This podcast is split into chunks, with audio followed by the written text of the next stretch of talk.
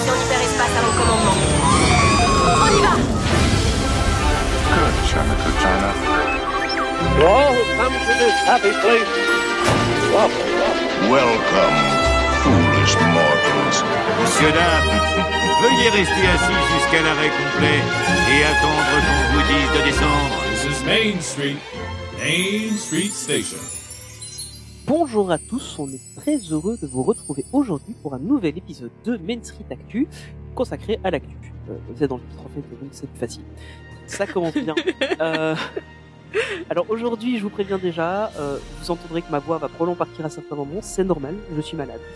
Euh, et je parle probablement un peu du nez, je suis pas bourré, je vous, vous rassure, euh, c'est juste que je suis malade. Et pour m'accompagner aujourd'hui et probablement pour me supporter dans cette dure épreuve, euh, on retrouve nos deux comparses habituels. On a Charlie qui est là. Salut, comment ça va? Eh ben écoute, moi ça va très bien et je sens qu'on va beaucoup rigoler. Et j'imagine pas le nombre de cuts qu'il va y avoir juste pour euh, tousser et éternuer. Ouais. Mais euh, bon, Et Olivier va sûrement te demander de péter toutes les blagues pourries aussi qui va sortir du coup parce que je sais Oui, que voilà. t'es malade et fatigué. euh, oui c'est ça, il va y avoir, il va y avoir du boulot. et mais du coup Olivier est là aussi? Mais oui, bonjour tout le monde. Tu es venu? Oui, oui, je suis venu, je suis venu, je suis venu. Voilà. Et euh, donc aujourd'hui on a un petit remaniement léger. Enfin voilà, vous allez voir, on a un peu changé la formule de la de l'actu euh, pour essayer d'avoir un truc un peu plus euh, sympa parce qu'on s'est rendu compte qu'on était beaucoup dans une phase euh, déclarative. on parle beaucoup de plein de petits sujets. Et puis on avait juste deux sujets qu'on qu'on abordait un peu plus longuement. Donc on a discuté un petit peu, on a brainstormé comme on dit dans le jargon, euh, et on a décidé de changer légèrement la formule. Vous allez voir, c'est euh, c'est plutôt sympa. Enfin ça devrait en tout cas l'être. Euh, et puis voilà. Euh, donc au programme du jour, on va parler de Disneyland Paris, on va parler de Disney parce que il y a beaucoup d'actu sur Disney et on va parler aussi un peu de Village Nature et du repos qu'on pourrait y prendre dans quelques temps et je crois que ça nous fera du bien.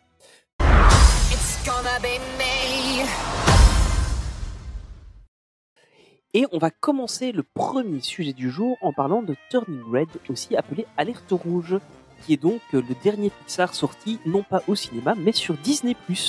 Olivier, tu nous en parles un peu? Oui, effectivement, euh, j'entends déjà mes amis du Discord en train de d'attendre mes déclarations.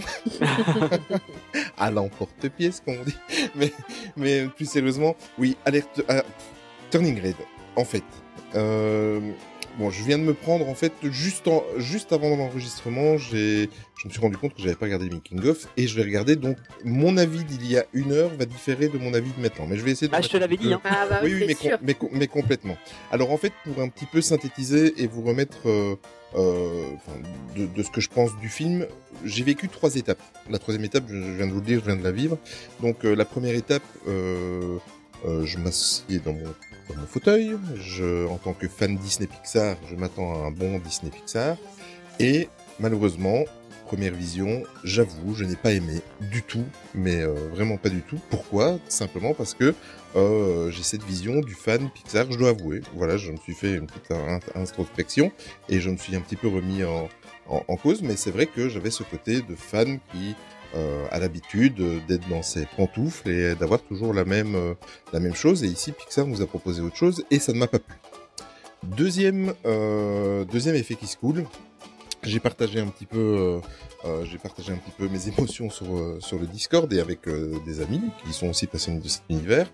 Et effectivement, ben, j'avais toujours cette vision un petit peu déçue de ce que j'avais vu, de ce qu'était un Pixar. Troisième effet qui se coule, je viens de vous le dire, je viens de regarder juste avant l'enregistrement le making of et ce making of vous devez le regarder parce qu'en fait ça vous donne les clés de certaines choses. En fait tout ce que en tant que fan Disney et Pixar vous trouvez un petit peu euh, décevant la façon dont a été abordé l'animé, en fait vous comprenez pourquoi euh, ils l'ont abordé de cette façon-là.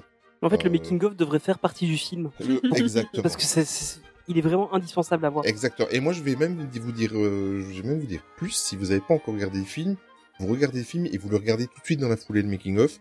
Euh, Il y a plein de choses qui, euh, y a, oui, ça, ça, ça me donne envie. Enfin, d'ailleurs, c'est même pas que ça me donne envie. Demain matin, je vais le regarder à nouveau pour euh, avoir cette vision d'après making of et la vision de cette équipe formidable qui ont réalisé le film. Euh, je vais essayer de pas trop vous spoiler euh, parce que c'est vrai que c'est quand même assez récent. Euh, mais effectivement, le fait que ce film a été réalisé par une équipe de femmes euh, vous donne déjà les clés de- du pourquoi.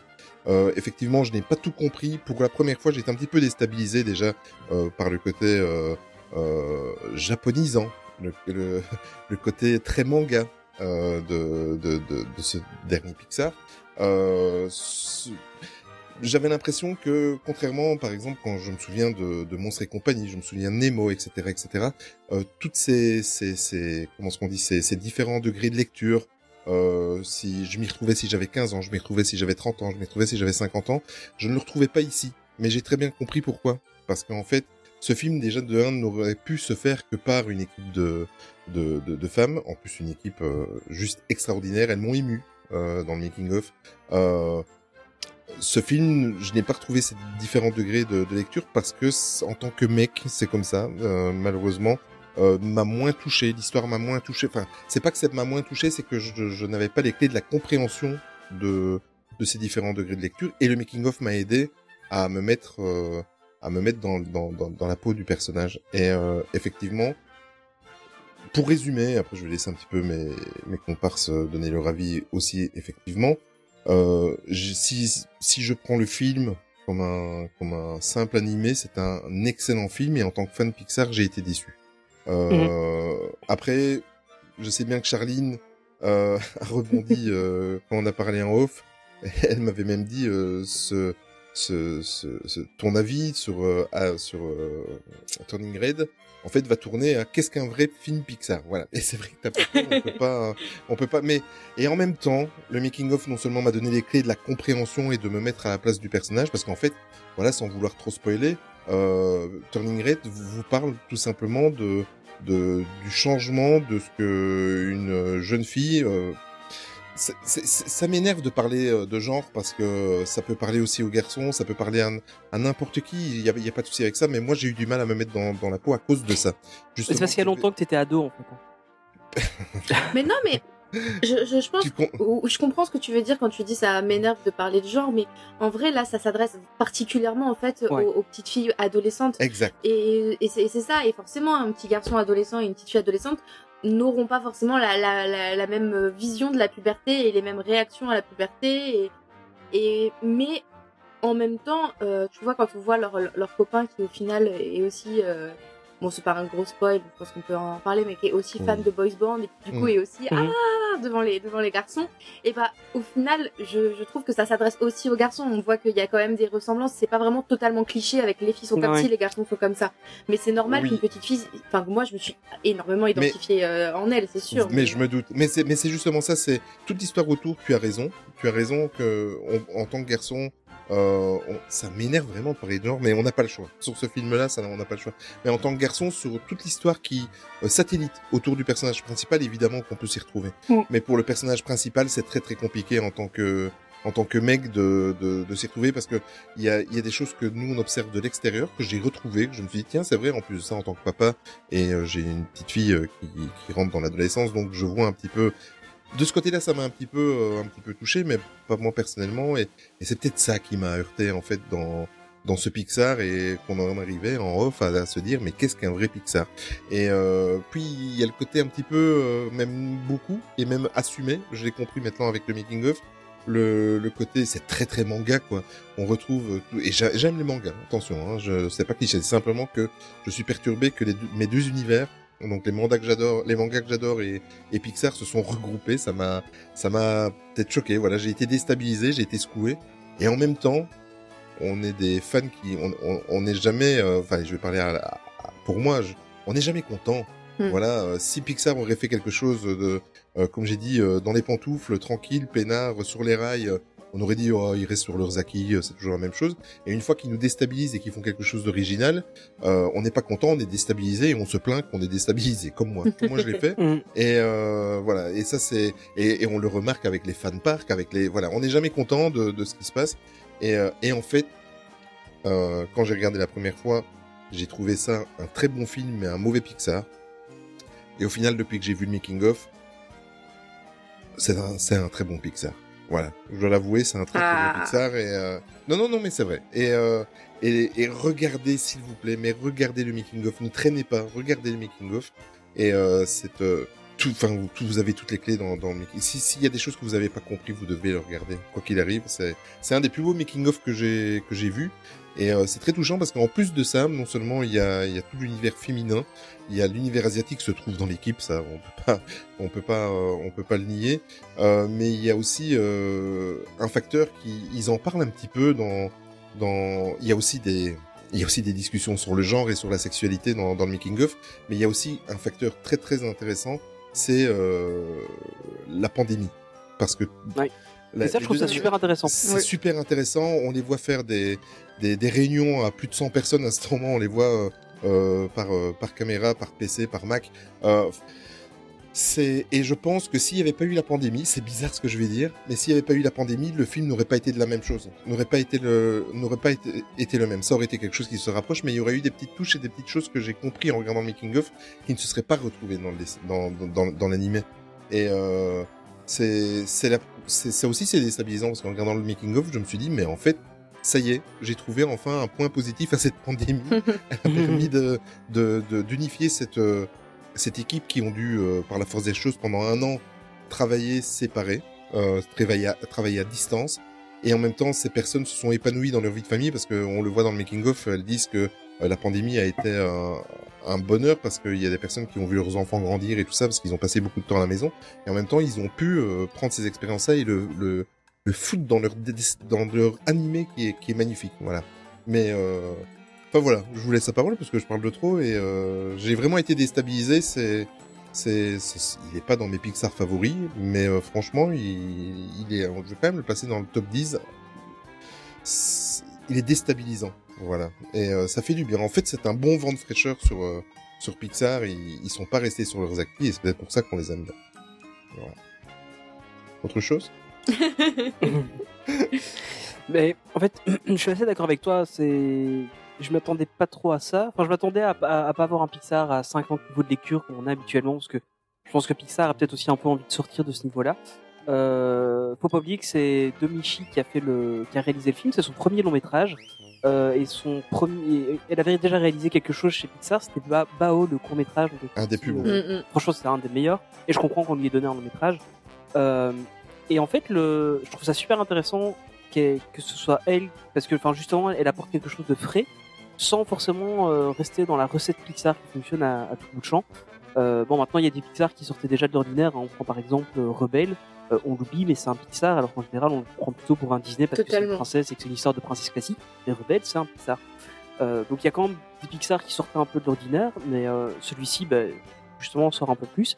Euh, ce que j'ai beaucoup aimé, c'est que l'action se déroule au Canada. Ça change un peu de Oui. toujours être aux Mhm. États-Unis. Alors, ça change pas fondamentalement l'histoire du film, mais il y a quelques références du coup qui sont un peu plus, euh, un peu plus savoureuses. Enfin, Mm. Je trouve ça intéressant. Et alors, ce qui est super intéressant aussi, c'est que tout le film se déroule en 2002.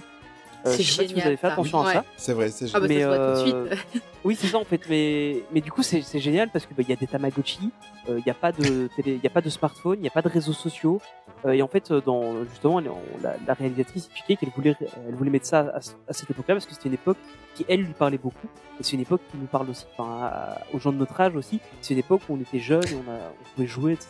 Un Olivier était encore jeune en 2002 c'est gentil. je peux le dire. Mais euh, et en fait, euh, elle, elle voyait ça un peu. Enfin, elle dit dans une interview qu'elle voyait ça comme une capsule temporelle pour montrer à ses enfants ce que c'était la jeunesse à son époque, quoi. Et, euh, et j'ai trouvé ça vraiment super intéressant. Et enfin, ça parlait vraiment bien de. Enfin, je trouve que ça, ça amène quelque chose de différent. Au début, du ouais, ils fait en 2002, ok, bon, pourquoi? Et puis en fin de compte, bah ouais, il n'y a pas de réseaux sociaux, donc du coup, euh, le panda rouge, on le voit pas partout. Parce que, en fait, ça aurait été fait à, à cette époque-ci. Enfin, Mm, on aurait tous eu sur Twitter, sur euh, Instagram, machin. Il y aurait eu du roux partout et puis euh, ça aurait déconné complètement, quoi. Justement, ici, c'était pas possible puisque ça, n- la, la technologie n'existe pas, donc je trouve ça super intéressant. Et euh, ça, j'ai trouvé ça bien. Le making of, euh, pour moi, c'est, enfin, honnêtement, j'ai presque préféré le making of au film en lui-même. Euh, et, et je crois vraiment qu'il faut vraiment avoir vu le making of euh, pour, euh, enfin, en tout cas, voir le making of après le film, c'est super important. C'est, rare en général que, enfin, les making of sont sympas, mais c'est très rare qu'ils sont vraiment, Mais- indispensables. Mais ici, j'ai vraiment l'impression qu'il faut voir le making of absolument. J'irai j'irai même plus loin. C'est dommage que bon, le, le making of ne spoil pas énormément, mais bon, vous voyez quand même euh, certaines choses que, que il est quand même préférable de voir le film avant. Mais c'est même presque dommage qu'on voit des, des choses qui peuvent spoiler, parce qu'à la limite, il faudrait même presque le regarder euh, avant le avant le avant le film, mais euh, mais, euh, Mais oui et non, parce que ça va, Oui. orient- oh, ça va orienter ta lecture du film quand même. hein, Oui, si tu le regardes exactement. avant. Et euh, c'est ce que c'est à ça que j'allais en venir et le fait d'avoir été bousculé comme je l'étais. Euh, en fait, euh, oui, il faut regarder les deux pour vivre euh, l'expérience euh, complète. Euh, et toi, Charline, ton, ton avis plus global sur le film? Bon, moi, je suis pas du tout d'accord avec vous sur le fait que le making-of soit nécessaire, parce que moi, je l'ai trouvé bien. C'est vrai. J'ai- J'ai bien aimé le making-of, mais en fait, bah, j'ai pas eu besoin de ça pour apprécier le film. Je l'ai pas plus apprécié le film après avoir vu le making-of. Je l'ai trouvé génial, hein, le making-of. Franchement, j'ai adoré, j'ai trouvé ça émouvant. Il, est super, j'ai adoré le fait que ce soit une équipe euh, 100% féminine euh, qui, travaille euh, dessus et qui explique euh, comment justement elles, elles, pour une fois justement, euh, bah, plus de, elles n'étaient pas la seule femme de l'équipe et tout. Enfin, j'ai tout aimé dans le making-of, mais j'ai pas eu besoin de ça pour apprécier le film. Oui, mais peut-être parce que justement le, le personnage, Me parle c'est ce qu'on disait. Voilà, Voilà, ce je qu'on pense disait que c'est ça, de- exactement. Parce que moi, euh, typiquement, bah, dans les années 2002, Toi, tu avais les clés. j'avais 12 ans, donc euh, oui, j'étais voilà. en plein dedans. J'étais à, j'avais un Tamagotchi, euh, j'étais à fond sur les boys bands, genre vraiment avec des posters comme partout dans ma dans ma chambre. Euh, j'avais mon journal intime que j'écrivais, où j'écrivais, je faisais des petits dessins sur euh, les garçons dont j'étais amoureuse. Enfin vraiment, j'étais, euh, voilà, je me suis énormément identifiée en elle. Et euh, et je suis pas d'accord non- sur un autre point. Euh, vous avez l'un de vous deux a dit euh, qu'il n'y avait pas 36 000 lectures comme les Pixar, mais moi au contraire j'ai vu Tony. tout de suite. Balance. moi Oui, oui, je balance, je balance. moi, j'ai vu tout de suite en fait euh, une double, triple lecture et sur plein de sujets. Par exemple, la, bah, la transformation en panda. Pour moi, c'était un parallèle avec justement la transformation du corps euh, à la Ouais, puberté. ça, oui, ouais. l'adolescence. Voilà, Ouais. à l'adolescence, le fait que euh, justement elle, ce soit une petite fille qui soit hyper carrée, euh, euh, très, qui, qui règle tout, qui, qui ne soit, justement qui soit pas en manque de confiance en elle, etc. Comme moi je, je pouvais l'être à l'époque, hein, par exemple. Donc euh, il y a quand même pas mal de différences, mais et que cette petite fille qui justement gère tout et hyper carrée, clean. Et bah là justement la puberté en fait ça lui tombe dessus, enfin le fait d'être en panda et Ah elle, oui. elle peut rien contrôler. Enfin tout de suite, euh, enfin j'ai trouvé ça super. Et puis euh, tout ce qui est aussi bah du coup gestion des, de ses émotions, enfin à ce niveau-là. Et pour moi, j'ai vu également euh, toute la pression. euh, alors, euh, je pense que c'est parce que aussi Thibaut est, vient d'une famille avec euh, des origines asiatiques, mais cette pression du justement être parfait pour les parents, euh, quand t'es enfant d'immigrés et que euh, tu- c'est une petite blague, mais par exemple quand Thibaut m'a dit euh, oui, enfin c'était je sais plus pourquoi on parlait de ça, mais euh, il m'a demandé si dans mes profs j'avais des personnes asiatiques et je lui ai dit non. Il m'a dit bah c'est normal, euh, les enfants asiatiques euh, on vise au-dessus, tu vois. Et en fait, vraiment, pour, pour euh, eux, c'est ancré du il faut rendre fier sa famille, il faut montrer qu'on a bien fait de- d'être là. Et euh, du coup, j'ai vu aussi tout ce parallèle-là qui m'a vachement intéressée et interloquée, fait réfléchir. Et enfin, je sais que Clémence, elle est d'accord avec moi parce que quand euh, j'ai- j'ai, je voulais taper au départ mon avis, puis j'ai regardé quand même les avis des autres, et j'ai vu qu'on avait exactement le même. J'ai fait bon, on est d'accord, on en parle plus dans l'épisode, mais j'ai vu aussi tout le sujet de la charge mentale féminine, tout ce parallèle-là. Euh, et en fait, du coup, j'ai j'étais euh, j'étais vraiment à fond. J'étais comme justement pour euh, un sol où il y a euh, plein de, de parallèles, de, de double lecture, des adultes, des ça permet des débats en fait d'un point de vue adulte, de, la réflexion. Bah, je l'ai vu en fait là-dedans. Donc euh, du coup, j'ai pas eu besoin du making of pour apprécier parce que pour moi un Pixar c'est justement un film qui fait réfléchir où il y a plein de parallèles où, où justement Oui, mais si a- t'as pas les clés, tu ne peux, pas- tu ne peux pas te permettre de. de- peut-être mais je- Par exemple, justement, je vais rebondir sur le fait que tu disais qu'il y avait plusieurs, euh, et je suis d'accord avec toi, il y avait plusieurs degrés de lecture. Par exemple, moi, c'est peut-être dû à mon âge et peut-être euh, dû au fait que je suis papa, euh, je, j'ai ressenti beaucoup de choses, mais par rapport à, au prisme de, moi, je me suis mis plus à la, à la place des parents, tu vois. ah Euh, d'accord. parce que je, parce, voilà, parce que je voyais, je vois l'évolution actuelle de ma fille, tu vois, donc j'ai regardé ça plus en spectateur, comme je le suis en spectateur actuellement avec, euh, avec, euh, avec mes enfants. Donc euh, là, ça m'a touché. Euh, Il y a des choses qui, qui m'ont touché, a même des choses qui nous ont fait rire parce que il y a un truc qu'on ne peut pas dire sur ce film-là. Les dialogues sont au poil, Mm, et mm. L'humour oui, est, présent. parfait, ouais. À, toutes les deux phrases, il y a, il y a, il y a, il y a, il y a un, un ton d'humour. Donc euh, Ça, et puis ça- le rythme aussi est. et le rythme, oui, c'est génial. C'est Ton nickel, ouais. Mm. Exactement. Ouais. Non, oui, c'est vrai. Mais. Je, je sais pas. J'ai l'impression pourtant je, que. En fait, il est beaucoup dans l'émotion et qu'on n'a pas forcément besoin non plus de s'identifier pour. euh, mais la preuve que non, hein, vu qu'avec toi, ça, il a fallu justement ce, ce Mm. truc en plus pour comprendre. Mais moi, quand je l'ai vu, j'avais pas l'impression qu'il fallait absolument euh, ces, ces clés pour, euh, pour comprendre. J'avais l'impression que c'était quand même plutôt évident, mais c'est vrai que peut-être pas forcément. euh. Ouais, mais tu sais, nous ne sommes que des hommes. On, on comprend vite, mais il faut nous expliquer longtemps. Mais tu vois, c'est typiquement, euh, mais c'est peut-être parce que parce que je suis une femme, peut-être. Mais tu vois, c'est typiquement ce pandarou où elle se retrouve, elle est, elle justement, elle regarde tous ses poils, elle se dit là, mais je suis hyper poilue, je pue, etc. Mhm. C'est aussi euh, tout ce, enfin moi je l'ai vu en tout cas comme ça, tout ce débat dans la société où on est là, une femme doit être parfaitement épilée, doit Oui. sentir bon, etc. Voilà. Mais tous ces parallèles là, j'avais l'impression que tu vois que c'était euh, entre guillemets évident pour des adultes. Tu vois ce que je veux dire? Mais tu vois, mais justement, moi, mon adolescence, je l'ai pas vécu comme ça, tu vois.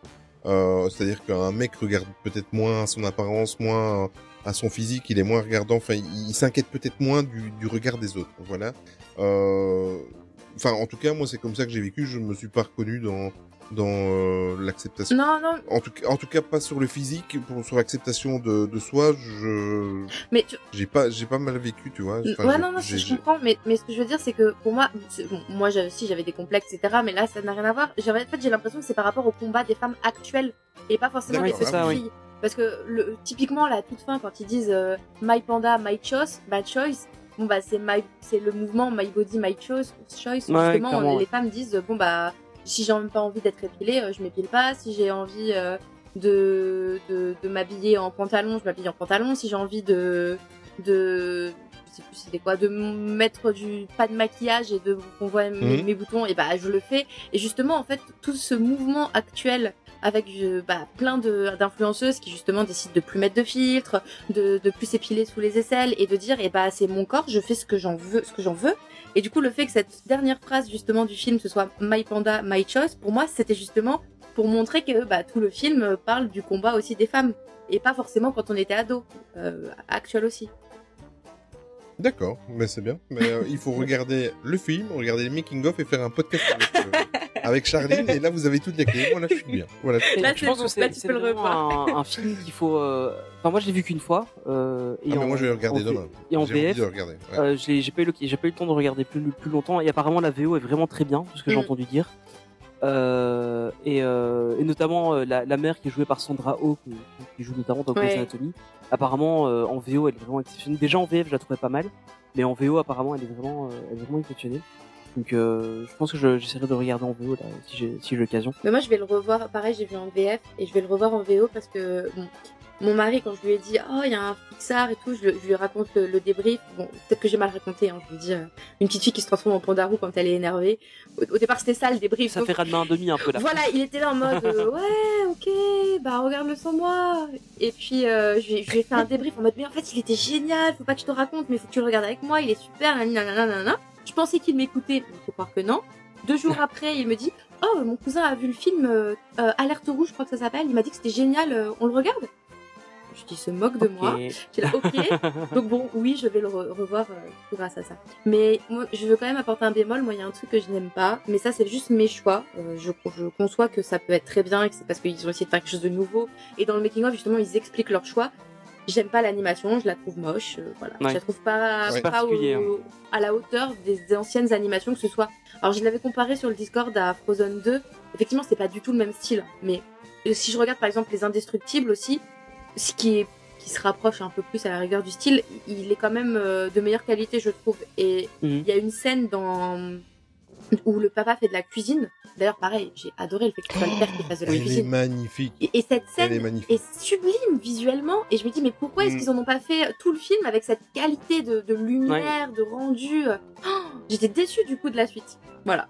Ouais, parce qu'en plus, dans, le- dans le making-of, il, il montre des images euh, Mm. ou avec des rendus différents, etc. Où justement, il travaille plus les lumières et tout. Et puis après, il dit, ah, bah, en fait, il n'y a pas besoin de, de faire autant et tout. Quoi. En fait, je trouve ça dommage Ouais. parce que, en fait, ils ont vraiment voulu avoir un rendu manga. Et ça, il, il passe, hein, ça fonctionne bien. Mais, euh, mais effectivement, je pense qu'ils auraient pu aller plus loin et faire un truc plus beau encore. Mais euh, je pense qu'il y avait peut-être une volonté aussi, justement, pas aller trop loin et pas vouloir faire encore euh, un énième super beau Pixar.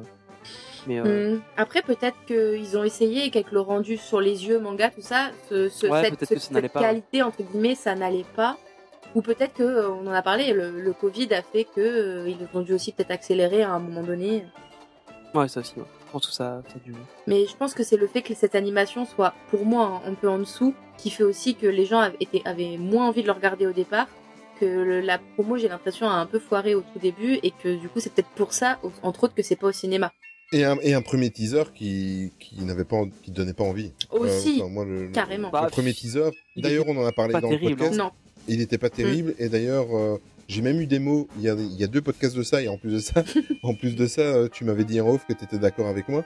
J'avais même dit si ce film serait sorti au cinéma, ça aurait fait un bide. Totalement. Et en Euh, fait, voilà. Et euh, là, on- je peux ravaler mes paroles. Je pense que ça, si euh, si on aurait vécu euh, euh, dans un, un monde comme avant, euh, je pense que ce film aurait eu du succès. Après- le bouche à, le bouche à oreille, Ah. ça aurait peut-être décollé après. ouais, Ouais, c'est ça. En fait, la première semaine n'aurait pas été géniale, mais par la suite, ça aurait pu euh, bien marcher. ouais. Mais d'ailleurs, Disney s'attendait pas à un, un succès pareil, vu que, oh, à mon Il y a grand plus de désespoir, il n'y a plus de peluche.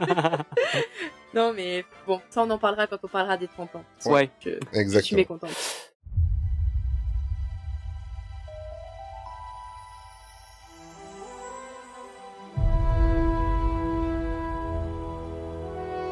The fight is done. We lost.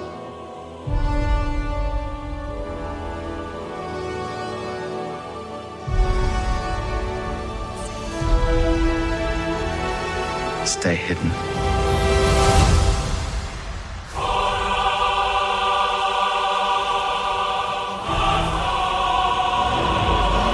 the key to hunting Jedi.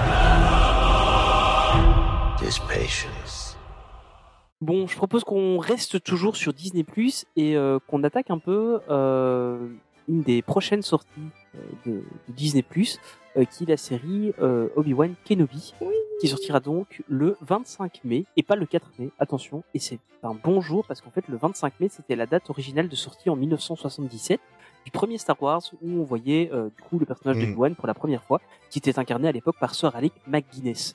Et donc ce, cette nouvelle série, donc qui sera euh, évidemment exclusive à Disney+, euh, on a eu sa première bande-annonce qui est sortie donc, Mm. euh, la semaine dernière, si je me souviens bien, ou cette semaine. Enfin bref, euh, quand vous entendrez ce podcast, il y aura au moins une semaine qu'elle sera sortie. Euh, et on voit déjà pas mal de choses. Euh, alors moi, il y a un truc qui m'a marqué, c'est la présence du jeune Luke Skywalker qui a l'air de faire une fausse course de podresseur. Et je trouve ça trop bien. J'adore. J'ai a- trouvé ça. C'est bourré de références. Ah ouais. Ah ouais, Ouais, c'est- comme d'habitude, comme d'habitude. oui, c'est clair. Là, euh, alors ici, l'idée, c'est vraiment pas de tout lisser parce que sinon, on passe une heure dessus et, euh, et bon, voilà, on a, on a d'autres sujets à aborder. Mais euh, voilà, c'est vraiment pour parler un peu du trailer et un peu de ce qu'il y a autour. Euh, alors évidemment, ce qu'on voit, donc, on va spoiler le trailer. Euh, donc, Oui. euh, voilà, on en a pour, à mon avis, euh, 15-20 minutes. Euh, si vous voulez euh, aller un peu plus loin dans le podcast, euh, allez-y. C'est le moment, on va vraiment spoiler le trailer et euh, probablement euh, théoriser légèrement un peu autour. Ou alors faites pause du podcast, allez vite voir le trailer et après vous restez avec C'est ça. encore voilà, mieux. ça aussi, ouais. Oui, C'est encore mieux, ouais. Euh, du coup, ben, premier truc, euh, les inquisiteurs, on va les voir, euh, on on va les voir pour de vrai euh, en, en live action. Euh, alors, pour ceux qui, qui connaissent pas les inquisiteurs, parce qu'évidemment ils n'existent pas au cinéma, euh, c'est en fait une espèce de branche armée euh, de de l'empire euh, qui est composée d'utilisateurs de la force, mais ce sont pas des sites. Euh, ce sont juste des utilisateurs de la force qui sont euh, au, enfin qui sont euh, commandés par le Grand Inquisiteur, qui est lui directement au service. Alors c'est pas super clair, mais il est normalement directement au service de Dark Vador. Euh, mais parfois il fait des missions aussi directement pour euh, pour Palpatine. Donc, voilà, c'est pas super c'est- clair. C'est Eric Zemmour. quoi. Bah oui, c'est un peu. euh, Et en fait, le, le but des inquisiteurs, c'est de traquer les, euh, les les Jedi restants qui n'ont pas été tués par l'Ordre 66. Ah bah Euh, voilà. on les voit énormément dans euh, dans Star Wars Rebels. Euh, c'est d'ailleurs le Grand Inquisiteur et le, et le méchant principal de la première saison. Euh, on les, on en, on en parle aussi pas mal dans le livre Ahsoka, euh, qui était sorti il y a 2-3 ans, je pense, euh, qui est super intéressant si vous voulez en apprendre plus sur le personnage d'Ahsoka, sur ce qui s'est passé pour elle euh, et comment elle est rentrée dans la rébellion d'ailleurs. Je l'ai lu il y a pas très longtemps, donc ça j'en parle. Qui est super intéressant. Donc on voit qu'il y aura les inquisiteurs, ça c'est super cool. On voit aussi les inquisiteurs dans le jeu Jedi C'est ce que j'allais dire. Moi, je les ai connus là. Mais oui, c'est ça en fait. Il y a, justement, en plus, j'y ai joué il y a pas longtemps. Et je me dis, en fait, un de- dans, dans Jedi Fallen Order aussi, on retrouve les inquisiteurs. Donc c'est, enfin voilà, c'est des personnages assez intéressants. Euh, personnellement, je les trouve peut-être de trop euh, parce que la track Jedi était bien faite avec Vador dans l'ancien univers étendu et pourquoi pas, ça marchait bien. Euh, mais c'est quand même des personnages intéressants, notamment le Grand Inquisiteur qui est un personnage intéressant et qu'on devrait voir dans cette série-ci, a priori. Oh, Euh, Plus qu'a priori, on le voit.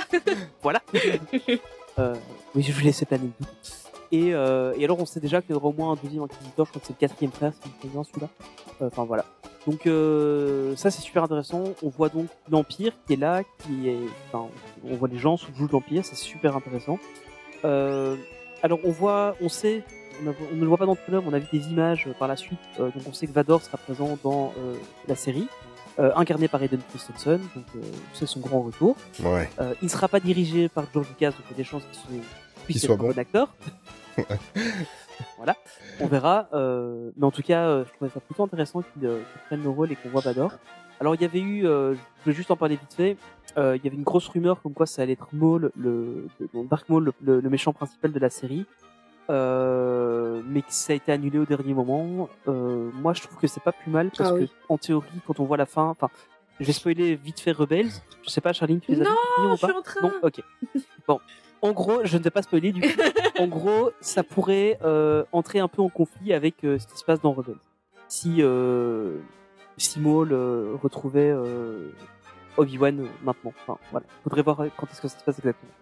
Mais donc je trouve ça bien qu'il n'ait pas encore ressorti une énième fois euh, Dark Maul. Pourtant, je l'aime beaucoup. Hein. Il, est super intéressant comme personnage, mais euh, c'est bien qu'il n'ait pas encore ressorti une fois de plus.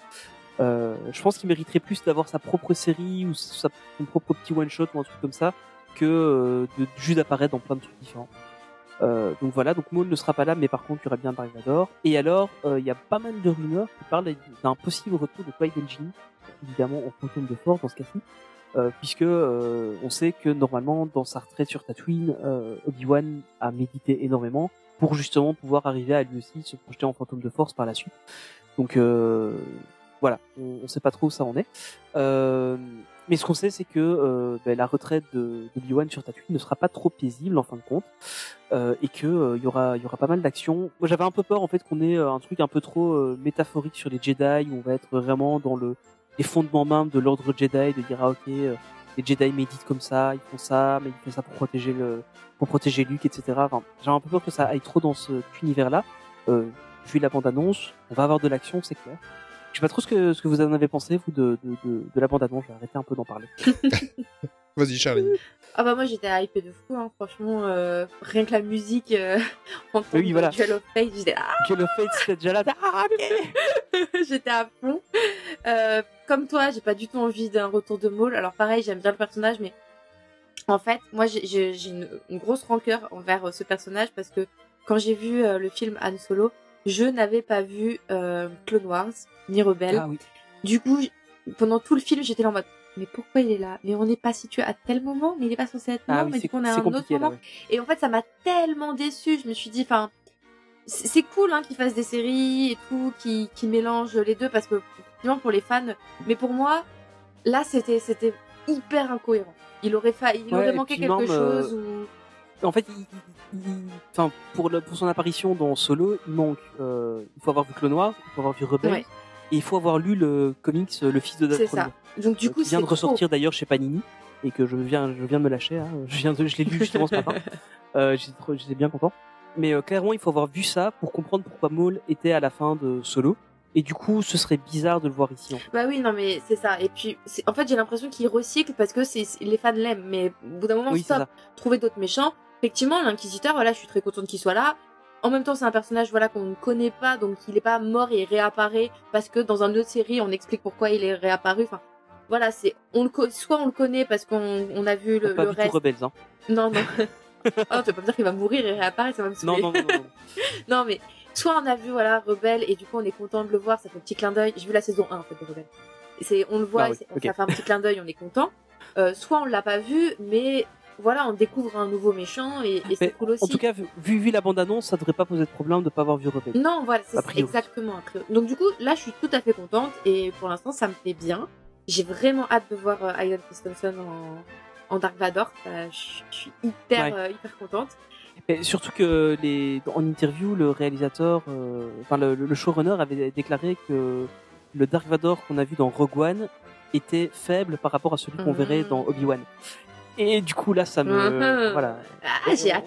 On, on le voit 25 secondes à la fin de Rogue One, euh, c'était c'était déjà, Ah, c'était déjà terrible. j'ai Alors là, j'ai hâte. Et, euh, et puis retour de Qui-Gon, oui, j'en ai entendu parler parce que bah, du coup, euh, Liam Neeson a dit euh, Moi, non, bien sûr que non. Je ne Oui, pas... c'est ça, oui. c'est vraiment ça, quoi. Et ça me fait penser à quand euh, Andrew Garfield et tout était là en mode Non, on sera pas dans.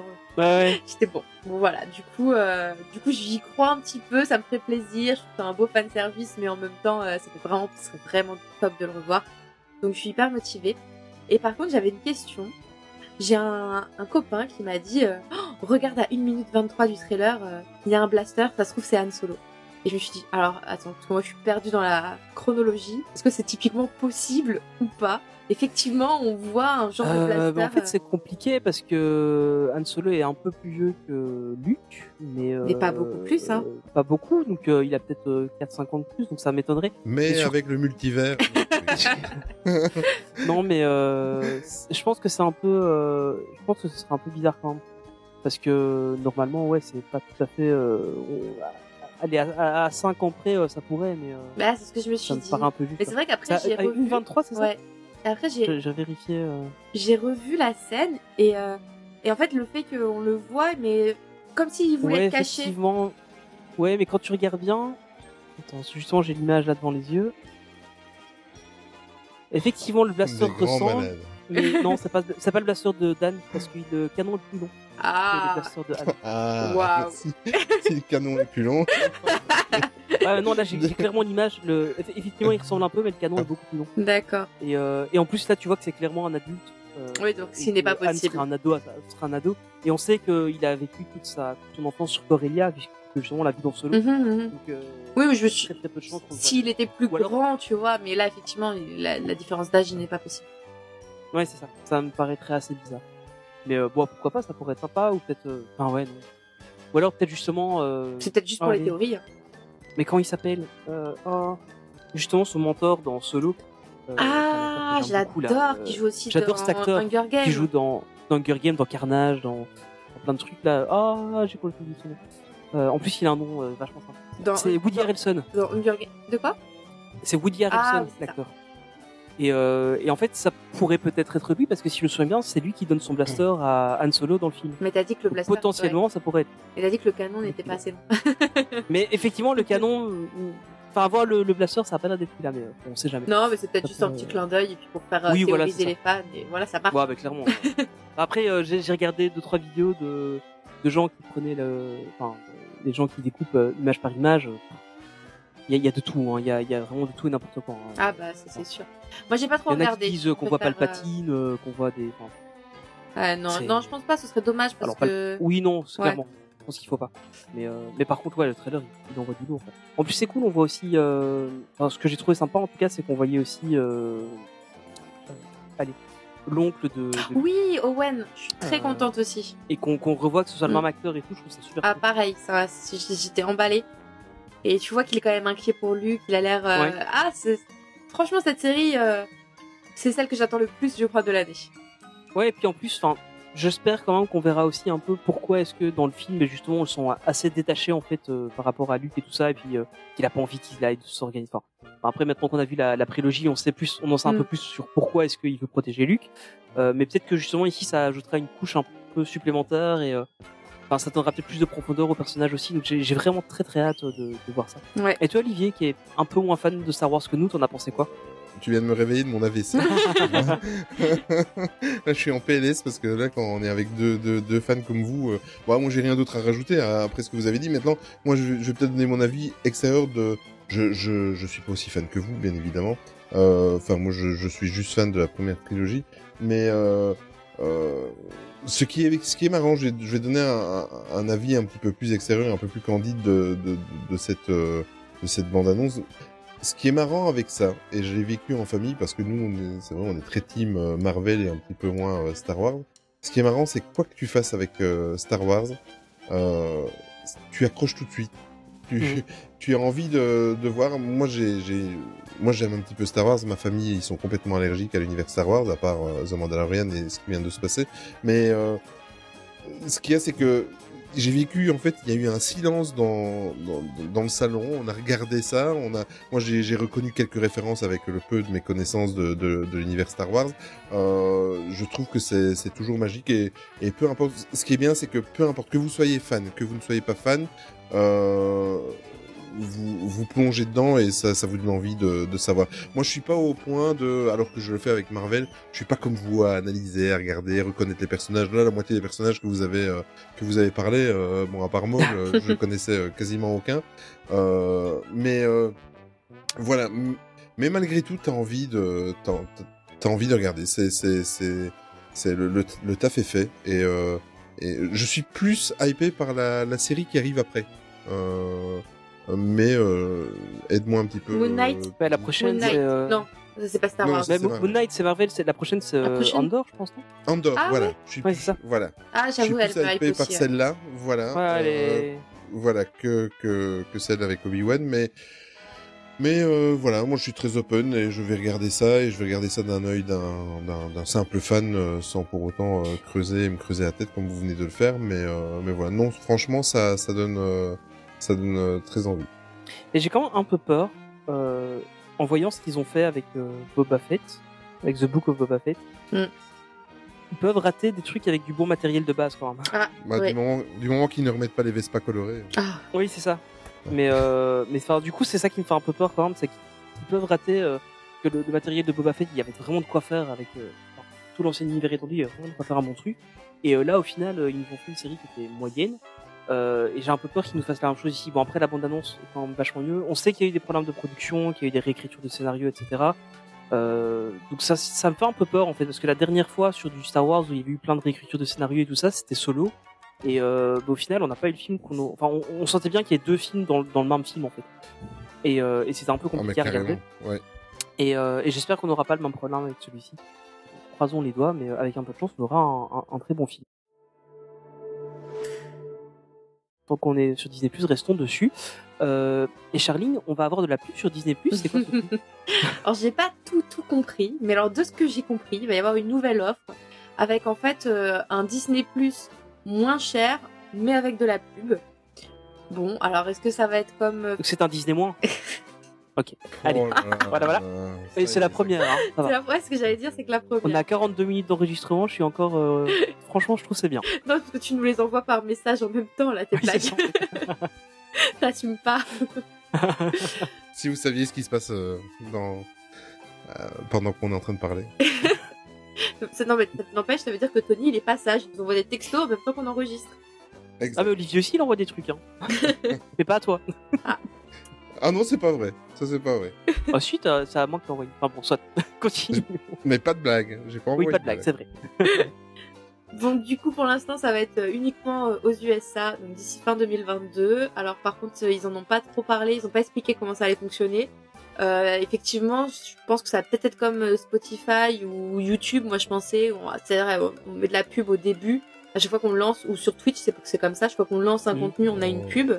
Si c'est ça je, trouve personnellement que ça passe. Après est-ce que ça va valoir le prix euh, euh, si c'est entre 4-5 euros par mois, bah oui, pourquoi pas. euh, Oui, mais contrairement à Spotify, ça voudrait dire que tu y as... Spotify, t'as de la pub, mais tu y as Sur la version gratuite, ouais. Oui, c'est vrai. C'est vrai. Après, si ça permet de, de payer un peu moins cher et de pour certaines personnes qui n'ont pas forcément les moyens et d'avoir de la Exact. pub au début, moi, le seul truc qui me gênerait vraiment, euh, c'est si la pub se lance alléa- comme certaines vidéos YouTube, aléatoirement Ouais, au milieu. milieu, euh, Là, par contre, ouais. c'est niette. C'est hors de question. Si maintenant c'est juste au début, bon bah. Et, et ça dépend aussi combien de pubs. Si c'est juste au début, euh, Oh, tu sais, 3, 4 sur, pubs. sur YouTube, sur YouTube, c'était au début, hein, au tout début. Ouais, ouais, ouais, pubs. bah oui, c'est vrai. Hein. C'est vrai. Mais ouais, je pense que le, enfin ouais, ça, ça pourrait passer. Si, enfin pour, comme tu dis, je pense que ça peut être intéressé à certaines personnes. Je pense plus euh, aux, aux ados euh, qui n'ont pas forcément les parents qui leur payent l'abonnement ou, euh, ou plutôt à des gens qui, qui, enfin, qui commencent à se mettre en, en ménage ou des choses comme ça, qu'on qu'on envie de profiter de Disney Plus sans forcément euh, lâcher. euh, Enfin, pour l'instant, l'abonnement est pas trop cher, mais on- enfin, ce, ce que dit pas là cette news là aussi, c'est que probablement que l'abonnement de base va augmenter. Euh, ce qui serait pas étonnant avec le, le, Ah bah oui. qui, qui arrive maintenant. À mon avis, c'est ça aussi que ça cache, c'est que ça cache une future augmentation du, de l'abonnement euh, classique. Pour, et ils vont sortir ça pour dire ouais, mais bon, si vous voulez, on peut toujours faire un pas cher, mais vous aurez de la pub. Ouais, ouais. Donc, euh, Après, euh, faut voir un peu. tu dis pour les jeunes, etc., etc., mais aussi pour les personnes comme moi qui payent euh, Disney+, Prime, Ah oui, c'est euh, clair, bah. Netflix, euh, Canal+. Au bout d'un moment, euh, t'en as trop, quoi. Donc, euh, Ah en ouais, payer c'est clair. un peu moins cher pour... euh, pourquoi pas Oui, ça fait ça fait pas de tort non plus. Ouais. Mm. Mais euh, ouais, on, on peut on peut quand même citer d'autres euh, d'autres plateformes qui font déjà ça. hein. Il y a, il y a Discovery par exemple qui fait ça, euh, NBC Universal, la Paramount fait ça aussi, euh, la Warner aussi fait ça. Donc c'est quand même un truc qui existe déjà pas mal aux États-Unis d'avoir ce format euh, intermédiaire entre euh, de la pub euh, et un truc payant. Euh, après nous c'est un peu ch- enfin, entre guillemets choquant pour nous euh, en, en, en Europe. Mais quand tu regardes Canal+, euh, en tout cas le, le Canal+, qu'on avait dans les années 90, euh, bah, tu payais la chaîne, mais t'avais quand même de la pub dessus. Donc euh, Mm. voilà, c'était. Moi, moi j'en connais qui, à certaines heures, regardaient Canal+, même s'ils n'avaient pas l'abonnement. Oh là là. Oui, pour les guignols de l'info. Exactement. C'était en clair. C'était en clair. C'était en clair, les guignols, hein, clairement. Euh, voilà. Mais, vous voyez, euh, j'ai rien dit de mal. Mais non, non, mais euh, on a, on a, a rien. Merci pour l'avouer. ouais. Je t'en prie. Après, aux États-Unis euh, aussi, ils ont un rapport différent avec la pub, puisque Ouais, pour, clairement. déjà- pour avoir regardé la télé déjà euh, en vacances aux États-Unis, euh, j'ai regardé un épisode de Friends, par exemple, j'avais 5 pubs dans un épisode Ouais. de 20 minutes. Donc Il euh, voilà, de- cette culture où bon, bah, on regarde la pub, ils ont cette habitude que nous on n'a pas. Nous, nos, nos chaînes publiques, euh, France 2, France 3, il y a il a pas de pub dans les films. Oui. Euh, Il y, a, il y a quand même très peu de pubs. Là, bon, euh, maintenant TF1 euh, explose euh, et c'est devenu insupportable à regarder, mais euh, ça, ça reste récent Mais quand même. TF1, il y a un petit peu de film entre les pubs, quoi. Ouais, c'est plus ça. Non, mais c'est hallucinant. Mais, mais en tout cas, jusqu'à ces dernières années, nous, on avait quand même moins ce- Mhm. ces- cette omniprésence de pub par rapport aux États-Unis. Donc, eux, ça doit pas du tout les choquer, en fait, d'avoir un Disney Plus avec des, des pubs payants, enfin moins cher. Ouais, c'est ça. Et puis il y a, il y a aussi beaucoup de, de switchers hein, aux États-Unis. Enfin, c'est les gens qui, qui prennent euh, un abonnement à une, euh, à une plateforme, puis ils regardent un mois, puis ils changent, Mm, etc. Que nous, en général, on va plutôt rester abonné à toutes et on va regarder selon ce qui nous fait envie euh, le jour où on regarde.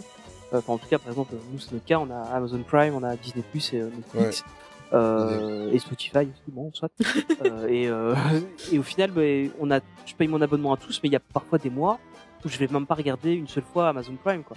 Bon, après, Prime, c'est différent parce que Oui, c'est j'ai déjà Amazon- pas envie avec l'interface, donc... euh, oui, voilà. Mais par contre, il y a des trucs chouettes dessus. Mais, euh, mais en fait, Prime, comme c'est dans le, le package Amazon Prime avec tout le reste Oui, on l'a d'office. d'Amazon Prime, voilà, Mm. il a d'office. Mais ça m'est déjà arrivé, par exemple, euh, Disney Plus, de peut-être passer euh, trois semaines sans le regarder, quoi. Parce que euh, j'avais des trucs à regarder sur Netflix ou j'avais pas trop le temps de regarder la télé, des choses comme ça. Euh, parce que Olivier euh, est un esclavagiste, il me fait travailler. euh, Enfin, c'est- difficile, c'est difficile. c'est ça. Non, mais, Mais, en, en plus de ça, je pense aussi que on arrive à, à une période de stagnation pour toutes ces plateformes Ouais, tout à et qu'il y a besoin de changement. Et d'ailleurs, il y a deux trois jours, il y, a, il y a un petit euh, bouleversement qui va arriver euh, avec Netflix. Ils sont en train de travailler, ça n'a rien à voir avec Disney+, mais euh, petit aparté, ils sont en train de travailler euh, sur les, les, les partages d'abonnements. Euh, entre, on est plusieurs à le faire. Hein. euh, moi, je, j'espère qu'ils nous écoutent pas, mais je le fais avec ma maman, par exemple. Euh, mais ils sont en train de plancher plutôt, et c'est même plutôt malin. Je trouve que c'est même plutôt malin. Euh, plutôt que d'interdire et de sanctionner les gens, euh, ils parlent d'une formule où tu paierais euh, 2 dollars peut-être supplémentaires pour pouvoir donner accès à une personne extérieure à ton ménage, tu vois.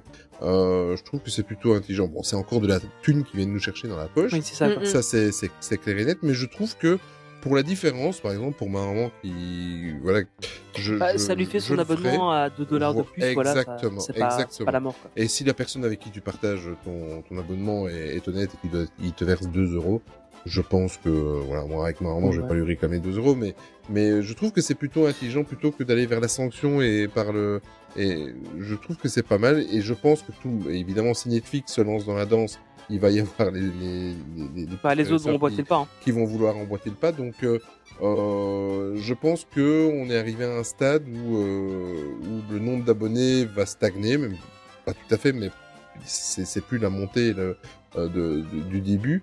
Donc, euh, ils doivent aussi évoluer, proposer d'autres choses et d'autres solutions. Donc, euh, ce côté, euh, c'est assez bizarre pour nous qui avons peut-être la chance d'avoir les moyens de payer. Euh, euh, cin- 50 euros, euh, plus de 3 ou 4 plateformes de streaming tous les mois.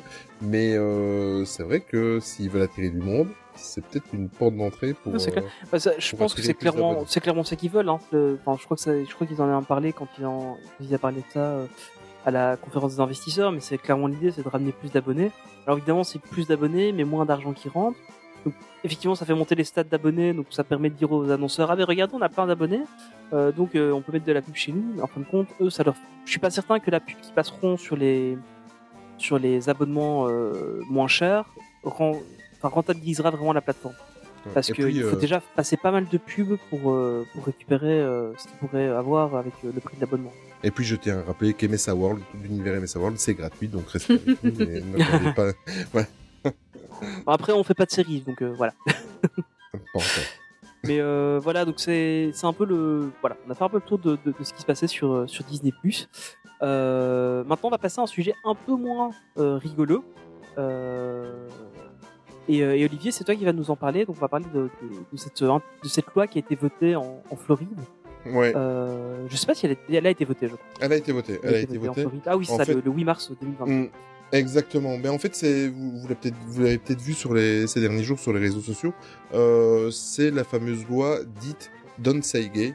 Euh, donc euh, en fait, euh, qui veut- euh, je vais vous expliquer un petit peu pour ceux qui n'ont pas euh, peut-être lu ou creusé les articles et tout ça, ce qu'est cette euh, cette fameuse loi euh, en question. Ça se passe en Floride et en fait, c'est une loi américaine en fait euh, en Floride qui euh, permet, enfin qui permet, qui interdit en fait euh, euh, de à l'école primaire et euh, de, de, de comment d'aborder les sujets euh, de base que sont euh, euh, les orientations sexuelles, le genre, euh, etc., etc. C'est carrément une euh, interdiction totale.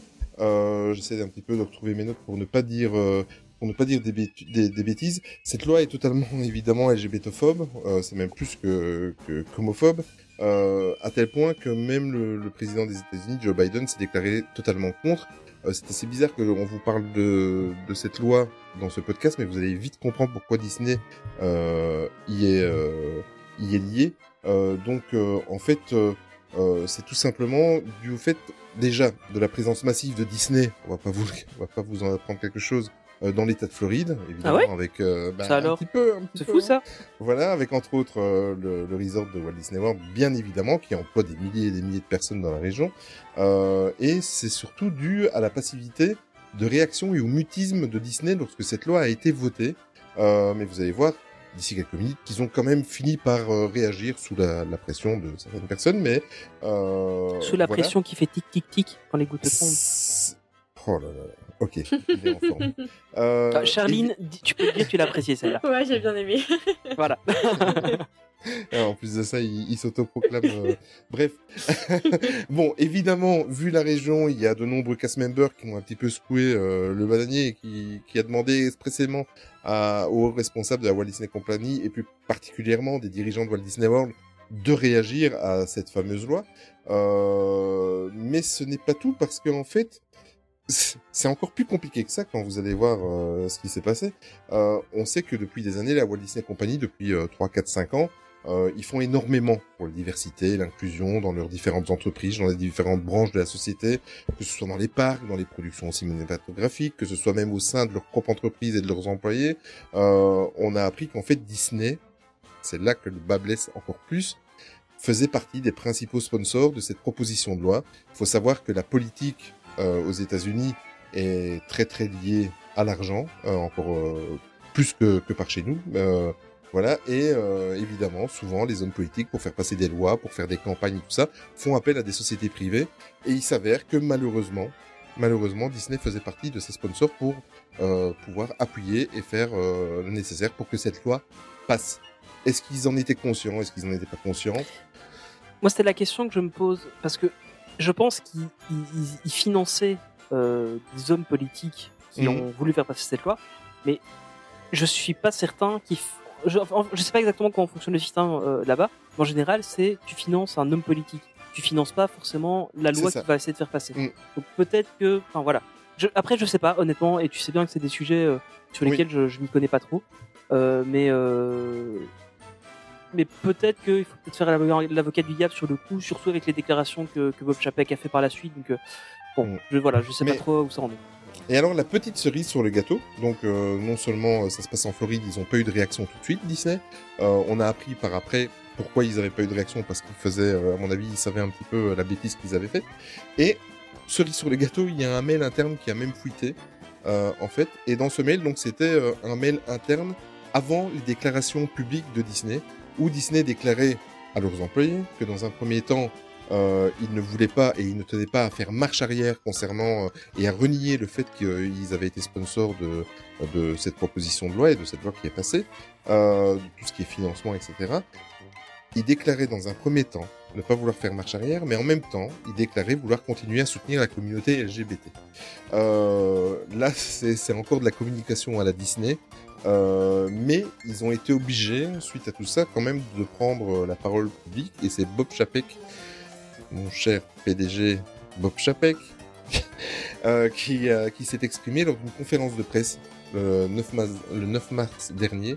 Euh, et il a déclaré ceci. Il a dit Je comprends que notre approche originale, ils ont de l'humour hein, quand même, aussi bien intentionnée soit-elle, n'a pas permis de faire le travail. Euh, tout en assurant que Disney était opposé à cette loi depuis le départ. Hein, encore contradictoire, hein, donc ils sont opposés, mais euh, voilà. Et euh, que jusqu'à présent, ils n'avaient pas voulu prendre position publiquement, euh, préférant agir aux côtés des décideurs de l'entreprise, bien évidemment. Durant cette conférence, il s'est aussi déclaré publiquement opposé à cette loi. Contradiction quand tu nous tiens. et il aurait appelé le, le gouverneur de l'État pour lui en parler. Chose que le gouverneur de l'État de Floride a confirmé quelques, quelques heures plus tard, comme quoi Bob Chapek l'avait bien contacté. Euh, Bob Chapek a précisé également à cette occasion qu'il avait rejoint les 170 entreprises qui ont signé une déclaration commune contre cette législation homophobe. J'ai creusé un petit peu sur ces 170 entreprises. Euh, 80% des entreprises qui avaient financé cette loi a signé le, le, le fameux acte en disant qu'ils étaient contre cette loi homophobe. Allez comprendre quelque chose. Euh, voilà, c'est assez compliqué. Et euh, en plus de ça, c'est pas fini. Malheureusement, Disney, ils ne en ratent pas une. Euh, en plus de leur manque d'implication euh, contre cette loi au début de l'affaire, euh, le fameux magazine Variety qu'on ne présente plus, qui est une institution aux États-Unis, a, a révélé en fait une tribune interne à Disney. Donc, euh, il y a une tribune interne dans l'entreprise Disney qui a fuité. Variety a eu les documents euh, dans laquelle les employés Pixar se plaignaient d'avoir dû supprimer certaines scènes homosexuelles dans la dernière production, dont on a parlé tout à l'heure, euh, Turning Red. Et apparemment, c'est pas la première fois qu'une telle censure est appliquée par Disney. Allez savoir, c'est vraiment tout est en contradiction parce que euh, voilà, ils sont, ils financent, puis ils se déclarent contre, puis euh, nous on sait euh, en tant que guest des, des visiteurs des parcs, on sait qu'ils font énormément, en tant que fan on sait qu'ils font énormément pour ça. Il nous, il n'y a pas un documentaire ou il n'y a pas un court métrage ou quoi où le sujet n'est pas abordé depuis 2-3 ans, donc euh, c'est assez, c'est même euh, très très euh, contradictoire. C'est vraiment une politique Disney à deux visages. C'est très très perturbant. Euh, D'un côté, euh, comme je vous ai dit, euh, l'entreprise prône depuis euh, quelques années l'inclusion et la diversité. Euh, le fait le plus marquant, c'est The Eternals. Il y a eu un peu dans Shang-Chi, il y a eu En Marche où le sujet a été abordé. Enfin bref, il y a même des produits estampillés Pride. On va pas vous l'apprendre, vous qui êtes fan des parcs Disney, plus particulièrement de, de Disneyland Paris. Il y a même une soirée qui est dédiée annuellement. Enfin, bref, c'est très, très, très, très, très compliqué. En plus de ça, dans les parcs et dans l'entreprise Disney, euh, depuis deux ans, euh, chose euh, qui est vraiment une révolution dans les parcs Disney. Ils laissent les les les, les cast members, euh, euh, ils laissent les tatouages, ils laissent le vernis, ils laissent les bijoux, ils laissent même des marques euh, religieuses. Enfin, c'est c'est c'est assez perturbant parce que d'un côté ils ils déclarent quelque chose et ils font complètement l'inverse du Disney, quoi. Voilà. Euh, et moi, ce qui me fait un petit peu peur, et d'ailleurs on l'abordera d'ici deux mois euh, dans une émission spéciale, mais est-ce que Disney pratique une tolérance de façade juste pour faire plaisir à leur public ou à leurs clients, même si je n'y crois pas. Enfin, je sais pas. Je suis, Bah euh, si. et voilà, mais mais voilà, mais justement, j'allais vous donner la parole. J'allais te, ben écoute, tant que t'as as le micro, qu'est-ce que qu'est-ce que tu penses de cette histoire et est-ce que tu penses que Disney pratique euh, euh, la, la la tolérance juste pour euh, pour, euh, pour amener des gens quoi? Mais totalement. Mais exact, c'est exactement ça en fait. Pour moi, je, je pense par, à Toy Story 4, tu vois. Ils vont Mhm. juste montrer ce qu'il faut pour dire regardez, vous voyez comme on est ouvert d'esprit, comment on, on prône la diversité, comment on n'est pas homophobe, etc. Mais juste un tout petit peu, hein. Histoire de dire ça, mais à côté, euh, on va pas fâcher euh, les associations euh, homophobes qui font des pétitions, etc., etc. Et là, c'est pareil. Il, au départ, quand la loi, elle, il commence à en parler, etc. On fait pas de vagues, on s'exprime pas dessus, voilà. on, dit rien. Et puis quand ça commence à, à critiquer, etc., à pleuvoir, et ben hop, on tourne le, on se tourne la veste et euh, on déclare des choses publiques, euh, on donne de l'argent à des associations. Enfin, bien sûr que c'est Mm. c'est 100% du façade. Après, je pense que c'est pas forcément néfaste que ce soit 100% du fa- de, la fa- de la façade, dans le sens où, euh, eh ben, faut voir aussi le positif. Voilà, ils ont donné 5 millions à des associations qui défendent la cause euh, LGBT. Euh, faut là euh, dans Buzz, du coup, ils en ont parlé. Ils avaient supprimé Oui. une Ouais. scène. Euh, encore une fois, hein, je suis sûre qu'ils ont supprimé une scène parce que bah, ça reste un film Toy Story, même si c'est pas Toy Story, ça reste dans l'univers Toy Story. On va quand même pas euh, choquer les gens, donc euh, on va en- enlever la scène. Au final, l'équipe Pixar râle. Bon, tout le monde commence à critiquer, à râler, Disney est homophobe. Bah on va, on va remettre la scène, comme ça on va se faire bien voir. Oui, c'est n'importe quoi et c'est pas du tout sincère.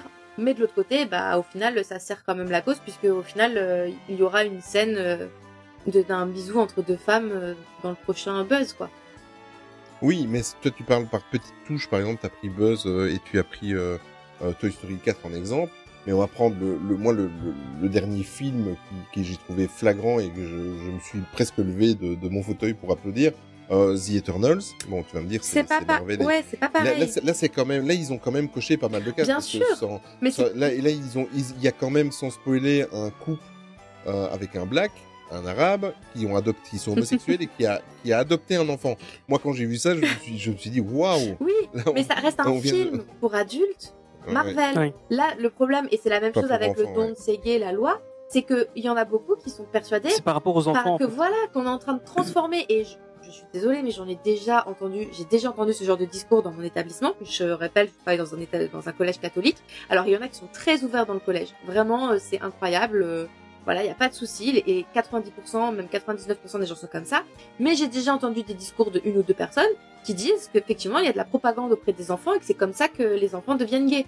Donc, je parle de, effectivement, Oh. un film euh, peux Marvel. vomir? Ouais, tu peux, des, des fois, mais. c'est, c'est... Mais en fait, le problème, enfin, ce qui est bien aussi, c'est que ce genre de personnes en parlent euh, quand il y a très peu de monde.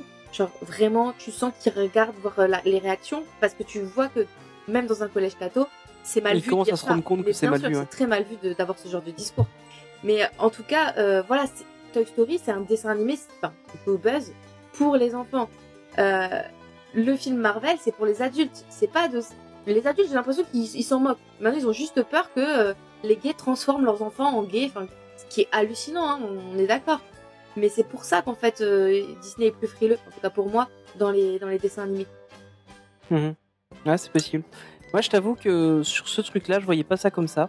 Euh, je voyais plus en fait le fait que Disney, c'est une entreprise qui est énorme, que d'un côté, ils ont beaucoup de gens conservateurs qui sont au bord de l'entreprise. Hein, faut pas, enfin, faut pas se, leurrer. euh, c'est eux qui ont l'argent.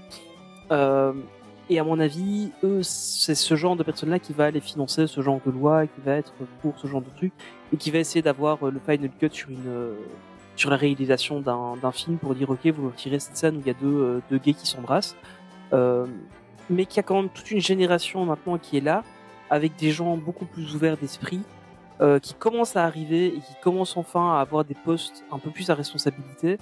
Euh, et que c'est pour ça en fait que Disney a deux visages, c'est qu'il y a vraiment tous les anciens qui sont là en disant wow, on va pas toucher, on va pas faire, on va pas créer de polémique ou que ce soit. De toute façon, les gays, euh, on ne peut pas en entendre parler. Et puis il y a toute cette nouvelle génération qui est là, qui, qui a probablement beaucoup aussi de, de personnes LGBT euh, dedans, et qui veut justement beaucoup plus en parler ouvertement, etc. Et j'ai l'impression que c'est un peu à cause de ça que Disney a deux visages. Maintenant, peut-être que, que tu as raison, Charlie, mais que c'est juste euh, du, washing, euh, un peu comme du greenwashing, euh, comme on peut faire dans d'autres sociétés. Euh, mais moi, j'ai plus l'impression que ça vient du fait qu'il y a, enfin, que, que la société est en train d'évoluer. J'espère, elle a l'air d'évoluer dans le bon sens, en tout cas. Euh, mais, euh, mais qu'évidemment, bah, il y a encore beaucoup de boulot. Hein. Euh, c'est- Enfin voilà, comme, comme tu disais là, Olivier, sur euh, sur les éternels, euh, tu dis t'as envie de te lever, euh, d'applaudir. En fait, pour moi, c'était juste normal, tu vois. c'est c'était le genre de truc pour moi, ça. Oui. Voilà. C'est c'est Mais- normal, mais c'est bien qu'il le. Oui, c'est mais c'est bien qu'il le fasse, c'est clair. C'est normal, mais moi, c'était pas fait en fait. Oui, voilà, c'est ça. C'est ça en fait.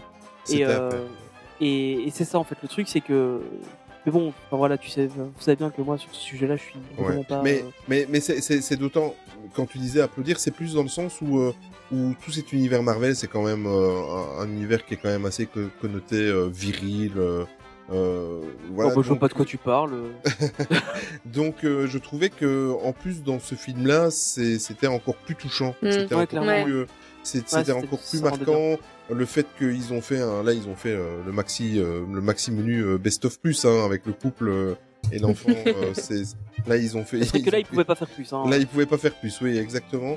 Euh, mais euh, non, je, oui, c'est, je, je comprends ce que tu et c'est bien qu'il y a des gens qui pensent comme toi, Tony, et qui disent que euh, pour toi c'est normal, mais le problème c'est que Ouais, c'est pas les- les gens du qui- tout la majorité. Voilà, je l'ai, je abordé un peu dans, dans le dernier podcast, mais euh, quand tu, tu le vis de l'intérieur, c'est euh, chaque pas qui est qui est, Ah ouais, je me doute. qui est, qui est, qui est, qui est franchi, c'est c'est c'est une petite victoire donc euh, Ah, voilà, totalement. mais mais c'est vrai que c'est voilà, je je pense comme Charline a dit bon de toute façon ça, ça, ça va ça va se ça va se liquéfier dans les générations et euh, et et euh, il y aura Bah, toujours des cons déjà notre génération cons, mais est euh, oui plus voilà ouverte à ça, ce qui Mm. fait que la génération de nos enfants devrait l'être un peu plus. Bon, alors évidemment, même dans notre génération, il y a des gens qui sont plus ouverts, hein, Mm, euh, ça c'est clair. Mais euh, je pense qu'il y aura toujours une, une confrontation entre les gens qui sont ouverts, euh, enfin à- ouverts à la communauté, à, à d'autres modes de vie en fait, parce que c'est juste ça, c'est un autre mode de vie. Euh, comme, euh, enfin, comme on a eu les, les- la même chose avec la religion il y a, il y a, il y a quelques centaines Oui. d'années, il fallait juste s'ouvrir à un autre mode de vie, quoi. Et maintenant, on arrive plus ou moins à plus avoir trop de, de guerres de religion, plus ou moins. Euh, mais euh, avec un peu de chance, bah, il faudra peut-être pas deux, deux ou 300 ans pour que ça change euh, à ce niveau-là. Quoi. Enfin, en tout cas, je l'espère. Et, euh, et j'ai l'impression en fait que le fait qu'il y ait eu cette loi et qui a mis en avant pas mal de choses a fait peut-être un peu réfléchir Disney sur le fait de se positionner ou pas par rapport à de ça. la sincérité Ouais, c'est ça. Mm. Mm. Mais je pense qu'ils sont encore frileux parce que Mais c'est encore difficile, à mon avis, pour une société aussi grosse de se positionner très clairement par rapport à ça. Ouais, mais parce que tu vois, Olivier, tu parlais de la soirée Pride à Disneyland Paris. Est-ce que tu as déjà lu la description de la soirée C'est Pride pour, c'est pour fêter la Pour diversité. fêter la diversité. Fêter la C'est tout. diversité oui exact C'est tout. On, voilà, on met un arc-en-ciel, on lui donne un nom anglais et on dit célébrer la, la diversité et voilà. Donc, euh, oui les vrais sujets ne sont pas réellement abordés exactement, je veux mais pas du tout. Mais le vrai sujet ouais. Ouais. Euh, ça n'empêche pas que les, des, on en parlait la dernière fois, qu'il y ait des groupes, euh, voilà, homophobes qui viennent euh, parce qu'ils sont pas contents, parce qu'ils ils voient la symbolique qui est derrière. Ouais. Mais je trouve que on doit mettre des mots. Enfin, je vois pas le, le problème. Et euh, et je pense que si on parle de diversité dans de manière générale, euh, Disney, Pixar sont assez avant-gardistes là-dessus sur d'autres sujets Ouais. de la diversité. Si on reparle de Turning Red, euh, c'est un des premiers dessins animés qui parle des règles. Oui, mais justement, c'est un qu'on n'avait pas abordé, ouais. mais c'est le premier en fait. Exactement, et ça, c'est, Ouais. je trouve ça hyper important. Et euh, pareil, je sais pas si vous avez fait gaffe, mais il y a quand même plein de petites filles qui, euh, enfin, il y a deux petites filles, une petite fille ou deux petites filles, je sais plus, qui ont des patchs pour diabétiques sur les bras. Oui. Et ça, je trouve ça génial aussi pour avoir eu des élèves qui ont des patchs diabétiques et qui essayent de le cacher parce qu'elles ont honte, etc. Le fait d'en voir dans des dessins animés, ben, je trouve ça super. Donc Disney est capable d'être avant-gardiste sur, ces su- sur des sujets et bah qu'il le soit aussi là, peu importe les, les associations homophobes et les, voilà. Oui, et, et même le, même le, comment le, le physique, et d'ailleurs il l'aborde dans le making of de Turning Red, mais de Turning Red, mais même le physique, euh, ce ne sont pas des, des trucs, euh, Ouais. des, des personnes, euh, ce sont des, voilà, on, il prenait l'exemple dans le, le making of avec, euh, avec des chevilles épaisses, avec des, Ouais, voilà, ça, ouais. Des ils sourcils à- dégarnis. à- des sourcils dégarnis, exactement. Mais euh, non, oui, bon, on- le fait de rencontrer maintenant des personnages, c'est, c'est tout bête. On connaît l'anecdote qu'il y a eu avec euh, avec Mirabelle dans dans dans Quantum, mais avec Mm. des, des personnages maintenant avec des lunettes, avec des... Tellement. enfin voilà, Des cheveux frisés. la, la diver- la- voilà exactement. La diversité n'est pas simplement une orientation Mm, sexuelle mm. ou un genre ou, ou, ou pas de genre. C'est aussi euh, de par les religions, c'est aussi de par la couleur de peau, c'est aussi de par euh, les particularités physiques, des lunettes, une chaise roulante. Enfin, c'est c'est tout le monde s'y retrouve quoi. Il faut pas s'arrêter juste ça. euh, juste au drapeau arc-en-ciel. Il faut aussi s'a- s'arrêter aux, aux personnes qui, qui qui vivent des choses douloureuses. euh, dans la vie, quoi, parce que parce qu'elles souffrent de, de ne pas être acceptées comme elles Mm. le sont. Euh, Clairement, j'ai trouvé ça intéressant. Enfin, j'ai trouvé ça bien dans- pour revenir du coup sur euh, sur Turning Red, que, que la petite fille soit un peu plus potelée, etc. Euh, moi, j'étais un petit garçon euh, gros quand j'étais petit. Enfin, j'ai toujours été gros. Euh, enfin, pas toujours, mais j'ai toujours été. Oh. Tu vois, voilà, tu, tu ne m'aides pas non plus. hein. Mais, euh, mais j'ai toujours été fort et c'est des choses que j'ai mal vécues à l'école parce que mais quand t'es en primaire, ah, le gros, ah, boubou, le machin. Ouais. enfin, J'en ai bouffé des trucs comme ça. Bon, hein. maintenant, c'est oh le vieux. Oui, voilà, c'est ça. Mais bon, toi, t'es devenu vieux. C'est normal. Tu sais, tu savais, tu t'y attendais. vois. mais euh, mais c'est clair que, enfin, je trouve que, enfin, vraiment, bref, du coup, pour revenir un peu sur Turning Red, ils ont fait un pas en avant dans le bon sens. Mm. Et, euh, et j'ai l'impression quand même qu'ils font plus attention à ça. Et le fait là, dans, faut voir un peu parce que on, vous parlait de de, de Lightyear où, où ils ont remis le baiser euh, lesbien. Euh, J'espère que, enfin, je voudrais ça, ça m'intéresserait de savoir vraiment ce qu'il y a eu comme démarche derrière de l'avoir enlevé au départ en fait. C'est est-ce qu'on l'a enlevé parce qu'il apportait rien au scénario et qu'on l'avait mis là pour dire de le mettre? Et à ce moment-là ben, on l'enlève ok ou est-ce que ça a apporté au scénario mais on l'a l'avait retiré parce qu'on savait pas trop quoi en faire et c'était peut-être euh, touchy? Bah- En fait je pense que ça ce serait intéressant de le savoir et pour justement voir ben, pourquoi ils l'ont remis en fait. Euh, Oui et non, tu vois, parce que on en parlait euh, du coup euh, par message tout à l'heure. Moi, Oui. je, je trouve que peu importe que ça serve ou que ça serve pas à l'histoire, dans tous les films, dans tous les En dessins fait ça, animés, ça, ça le banalisera. Exactement, dans tous les films, Ouais. dans tous les dessins animés, on a toujours des, des personnages secondaires qui, qui s'embrassent, qui sont en couple, qui sont en crush sur un garçon, etc. Et c'est toujours, toujours, toujours hétéro. Et bah pourquoi pas justement avoir ces personnages secondaires, ces petits sides à côté, enfin, qui, qui Mhm. soient homosexuels, bah euh, pourquoi pas Comme dans la vie. de tous les jours. Exactement, comme dans Oui, la vie ça, de tous les clairement. jours. Et en fait, ce côté du et on a eu ce débat aussi sur le Discord, mais ce côté du euh, bah non, si ça sert pas à l'intrigue, ça sert à rien d'avoir deux gays en, en fond. Bah et pourquoi pas tu, vois, Pourquoi pas avoir deux hommes, deux femmes, un homme, une femme Enfin en fait, je, je comprends pas euh, ce côté où il faut absolument que ça serve à l'histoire. J'ai vu un film il y a quelques années, il y a- maintenant il y a de, trois ans, quatre ans. Euh, C'était euh, le, le reboot de Dangereuse Alliance. Et il y a une des personnes qui est une, une femme qui est jouée par euh, une personne euh, transgenre.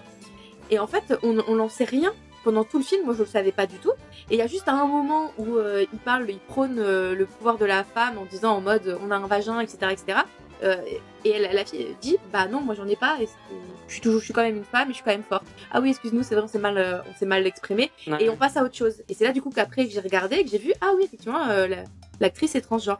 Et je me dis bah ça sert pas à l'histoire. On s'en moque qu'elle qu'elle le soit, qu'elle le soit pas. euh, on est et bah du coup je, je trouve ça, bien en fait ça ouvre exactement. Et bah pour moi là c'est pareil pour le bisou.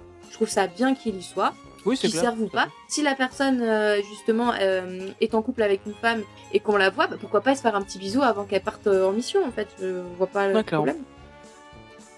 Mais c'est vrai que ça m'intéresserait de savoir pourquoi ils l'ont enlevé. Est-ce que c'était Ouais, trop ça, long en et qu'ils se sont dit il y a que ça ça qu'on peut enlever Est-ce que effectivement ils ont eu peur?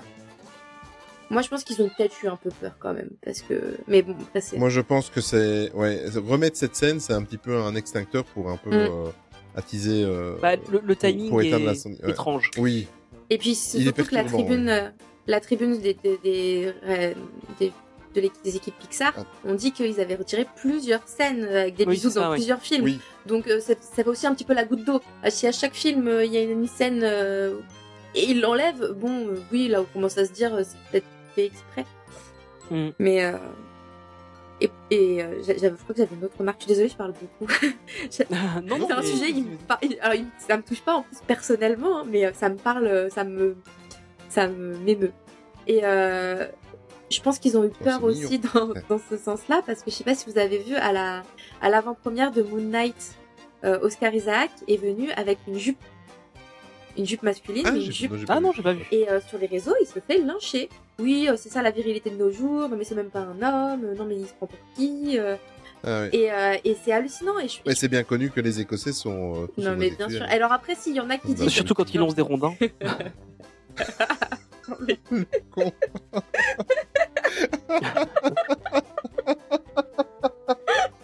ah, qu'il est con. Moi, je Ah pensais oui. pas Ah qu'il oui, là, on est en autant plein de. dedans. Ah oui. ah oui, là, si on veut dans les clichés, on est en plein dedans. Ah oui, Eh, effectivement. Effectivement, Ah oui. je, je vois le- je vois l'image de, de Oscar Isaac dont tu parles. En plus, c'est même pas choquant. Mais non, c'est pas choquant. Et alors, Ce qui est, ce qui est plus bizarre, c'est les lignes sur ses chaussettes qui bah, pareil, c'est le seul truc qui m'a marqué, les chaussettes dépareillées. Tu vois comme ça. Je suis désolé. Non, mais Et tu vois, il s'est fait pas mal lyncher. Alors donc il y a eu toute cette partie-là effectivement, euh, c'est pas un homme, c'est où la, ma- ma- la virilité, etc., etc. Et puis il y a eu toute une partie à côté de gens qui disaient, mais si, regardez, en Écosse ils ont le droit. Et puis les autres disent, mais non, mais c'est pas un kilt. Et de toute façon, les... et d'autres répondaient, mais si c'était un kilt, de toute façon c'est de l'appropriation culturelle, donc c'est pas bien non plus. Oui, voilà. Je ouais, suis là, oh là là, ça, ça, va- ça va trop loin. Et je pense que justement Disney évite toutes ces polémiques. C'est c'est Mhm. juste Oui, mais ça. c'est même pas choquant du tout, mais, Mais t'as raison. non, ça lui va très bien en plus. Et Non, mais la chaussette est choquante. Mais oui. La chaussette est choquante, c'est vrai. Ah là, On est d'accord. la chaussette, c'est tout. Parlons du vrai débat. C'est peut-être une nouvelle mode. Après, il y a, Ah y a- moi, je trouve même qu'il plus est sérieusement, je crois que il y a Ben oui. plus sérieusement, l'histoire des chaussettes dépareillées, c'est pas aussi euh, pour la pour euh, montrer son, ce- sa solidarité avec la trisomie 21. Ah non, Il y ah comme oui, ça, je c'est vrai qu'il y a ça. Je pense. Enfin, vous- après, c'est peut-être on est jour, complètement hors sujet. Hein. Ouais, c'est un jour dans l'année. Je crois. Je on est complètement hors sujet. hein. Mais Enfin, voilà. c'est pas, ce jour-là, je crois. non, je crois pas. Mais, euh, Mais c'est peut-être ça aussi, hein. Enfin, voilà. Non, mais c'est clair que je pense que tu as raison. En fait, Disney a un peu envie d'éviter le débat. Je- Plus que d'être contre, je pense qu'ils ont juste envie d'éviter le débat parce que c'est une grosse société et qu'ils n'ont pas trop envie d'en parler. Tout comme d'autres grosses sociétés n'ont pas trop envie d'en parler. euh. Enfin, je, je pense par exemple à Apple où on sait que, que Tim Cook est, est gay. Euh, mais en fait, ils, ils, ils sont tellement puissants qu'ils pourraient vraiment mettre ça au cœur de certains de leurs produits, notamment euh, Apple TV+. Mais au final, ils le font quand même pas. Euh, parce que bah voilà ça crée de la polémique et, et qu'ils en ont peut-être pas envie en fait et euh, bon après évidemment Disney c'est quelque chose qui maintenant euh, enfin voilà c'est devenu tellement énorme que euh, clairement bah il faut pouvoir en parler avec cette société là parce que elle est partout on la voit partout c'est nos enfants ça touche beaucoup plus nos enfants que Apple clairement quoique non il y a de plus en plus d'enfants qui ont des iPhones ça c'est autre chose. Mais euh, mais c'est ça touche beaucoup plus les enfants et du coup je peux enfin je peux comprendre qu'ils aient moins envie de créer le, dé- le débat mais euh, je pense qu'il faut en parler. Il faut il faut en parler il faut euh, enfin voilà euh, moi par exemple j'ai une fille elle a elle a 7 ans euh, bah, on a vu euh, je sais plus à quelle occasion euh, deux femmes qui se tenaient la main mais elles sont amoureuses. Euh. je lui dis ben oui ça change rien quoi enfin. Et la petite elle a en fait elle a pas d'a priori parce que ben, on lui en a pas donné et, euh, et du coup pour elle c'était normal en fait et, euh, et je pense que c'est ça qu'il faut faire. Et comme tu le disais, Charline, c'est mieux de, de, de mettre la scène, même si elle sert pas l'intrigue, parce que ça doit devenir normal. Je pense que je pense que t'as raison sur ce point-là. ouais. C'est quand même un sujet qui, qui, qui donne envie de parler et qui, Mhm. qui, Oui, qui fait parler. C'est, c'est, c'est, c'est clair parce que je remarque quand même que Tony, il, il est un petit peu fri- pas frileux, mais dans le bon sens du terme. hein, pour en avoir parlé avec Tony, euh, euh, voilà, il est pas très à l'aise avec ça, mais mais je vois En fait, que parce que quand je- même et que, me sens- le sujet, te- le sujet te. En fait, le truc, c'est que je me sens pas légitime pour en parler parce que j'ai très peu de connaissances sur le sujet. J'ai des amis qui sont gays. et- Moi, tu sais, je me Voilà. considère pas comme un con, mais je, Et, je donne mon euh, avis sur les cons. hein. et, euh, ouais, c'est ça. Voilà. Oui, bon, peut-être revoir ton, ton point de vue. Maintenant, on est tous le con de quelqu'un, mais je veux dire. euh, Oui, mais, mais tu vois, c'est parce que je me sens pas forcément, je connais pas le sujet suffisamment profondément parce que, bah, voilà, je suis hétéro, euh, voilà. Et, et, et mais, mais par contre, ça me dérange pas, quoi. Enfin, J'ai un ami qui a attendu plusieurs années avant de me dire qu'il était gay. Et alors, enfin, oui. Il, il croyait que ça allait changer notre relation. Je dis, mais je m'en fous, en fait. Qu'est- Qu'est-ce que ça, enfin, voilà. C'est, et, et, et c'est plus parce que je m'en fous de ce genre de choses mais pas dans le sens je m'en fous mauvais parce que euh, c'est des gens qui me répugnent. C'est juste que pour moi c'est normal. Parce que tu l'as assimilé. Voilà, tu l'as. Voilà, c'est ça. Et euh... enfin voilà, c'est pour ça que je, enfin tu sais bien que je me sens toujours un peu mal à l'aise avec ce sujet-là parce que bah, j'ai l'impression de pas être légitime d'en parler. Mais euh... mais bon voilà, on va. Enfin voilà, là du coup tu, la tu, tu m'as laissé, tu, tu m'as laissé parler, tu, tu, tu m'en as fait parler beaucoup plus que ce que je ne pensais.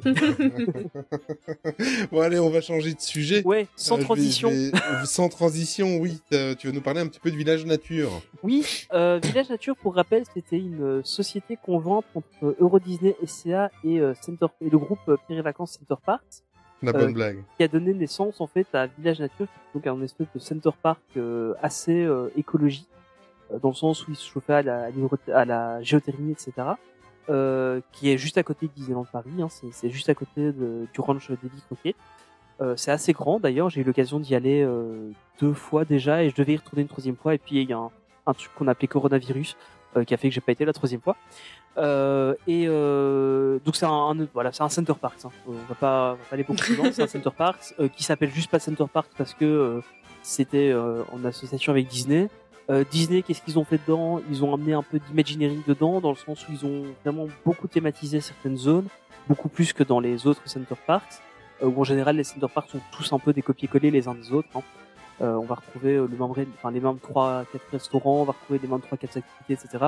Que ici, ils ont vraiment travaillé beaucoup la ferme éducative, euh, ils ont travaillé chaque zone, etc. en, en collaboration avec Disney. Et en fait, euh, en fait, ce qui se passe, c'est que euh, il y a eu en fait un gros remaniement au sein du groupe euh, Pierre et Vacances Center Park. En fait, euh, parce que Pierre et Vacances Center Park, ça, ça appartient aussi à un autre groupe en fait. Euh, mais bon, on va pas faire de l'économie ici. Euh, mais en hyper résumé, euh, Pierre et Vacances Center Park doit racheter les parts de Euro Disney dans euh, Village Nature. Alors ça sera fait d'ici fin 2020, fin 2022 ou début 2023, et euh, ils redeviendront propriétaires à 100%. Euh, ça veut dire que euh, alors pour parler hyper pratiquement, euh, on avait des quelques réductions avec les passes annuelles euh, à, à, du coup à Village Nature.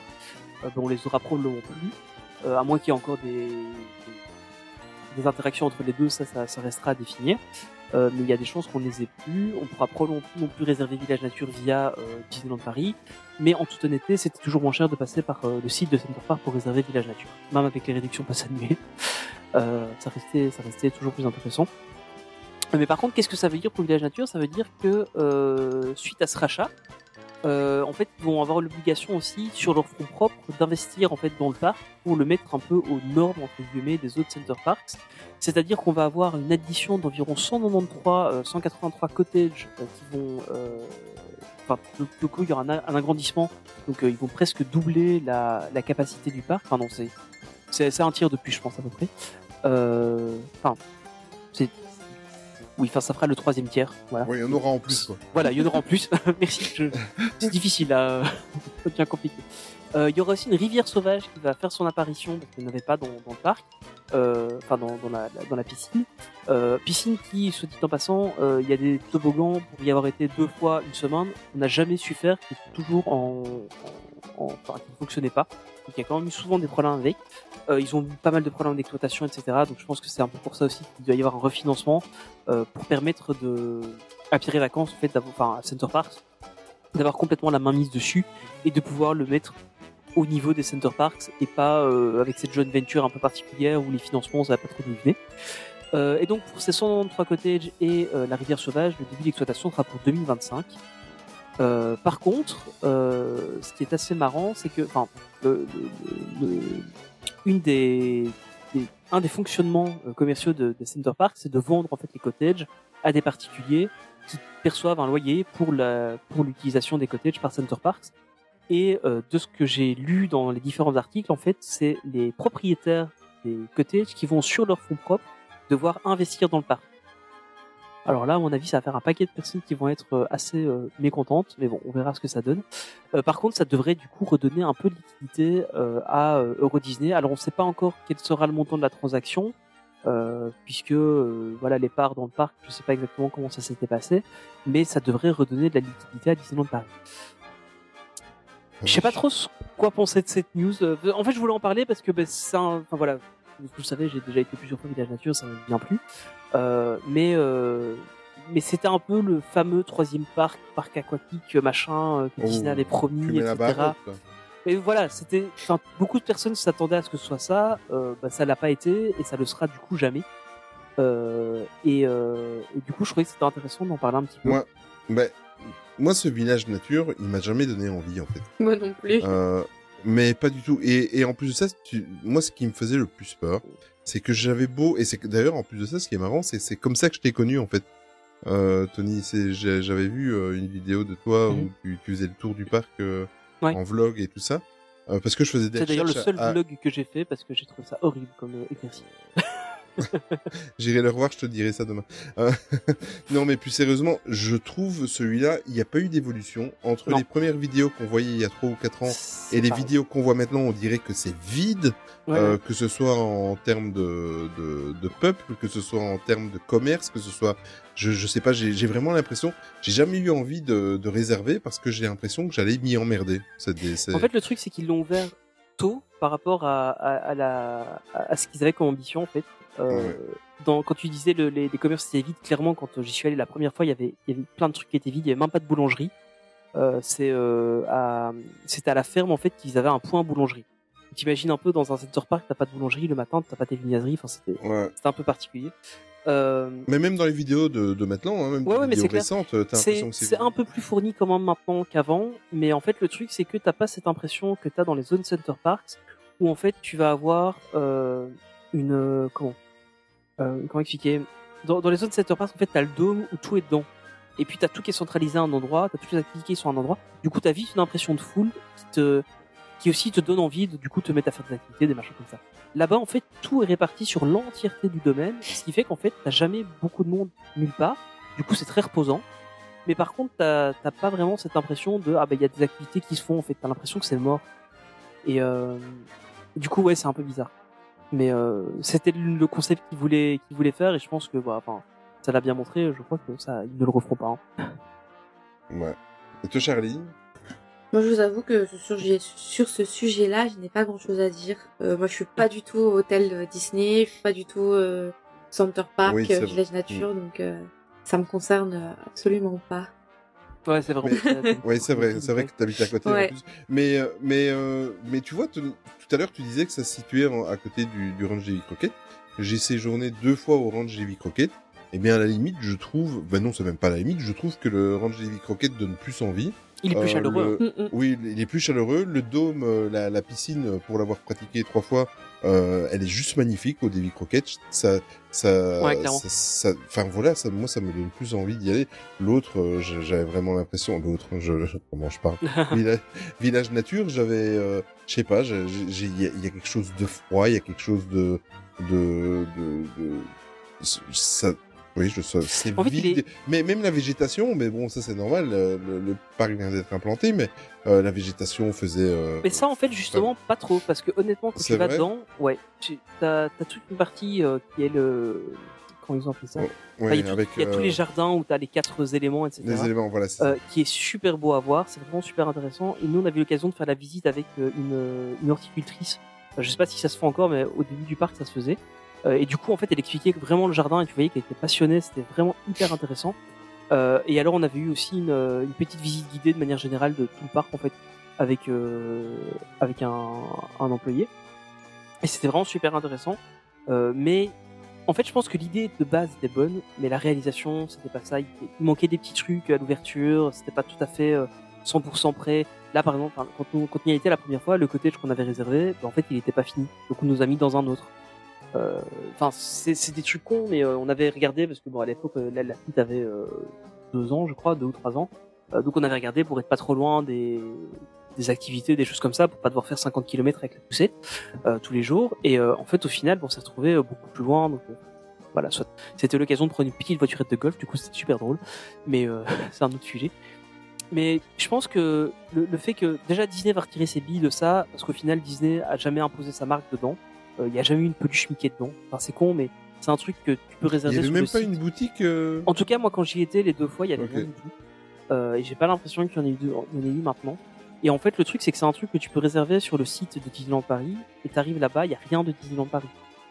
Donc, déjà, niveau marketing, Ouais. c'était pas clair. C'était bah, pas un nom, center le park. nom déjà, un village. Euh, c'est ça, en fait. C'était pas un euh, center ça, park, c'était pas un truc peu Disney. euh, village naturiste. Ouais, enfin, non, Enfin- j'ai gardé mes vêtements, personnellement. euh, Je... Non, je, je parlais du nom. Oui, oui, j'ai compris, peu, compris. euh, Mais euh, ouais. en fait, je pense que c'est Bah, positionnement photos que tu marketing. était- Mais ça, c'est. D'accord. Mais euh, je pense qu'en fait, c'est le, le positionnement marketing qui était assez, euh, assez compliqué pour eux. Et, euh, et puis, ouais, voilà, on se retrouve dans une situation un peu particulière. Donc, j'espère honnêtement que, que ça va faire du bien à Disney de récupérer un peu de, de cash. Euh, que ça va faire du bien à Village Nature de pouvoir euh, refaire un peu d'investissement et probablement de se, se rebrander euh, redevenir un center park et, euh, et peut-être avoir un truc un peu plus sympa euh, près de, de Disneyland Paris. Mais euh, peut-être que justement avec avec l'argent frais que, que, que DLP va récupérer, ils seront peut-être capables de faire un truc un peu mieux pour leur 31e anniversaire.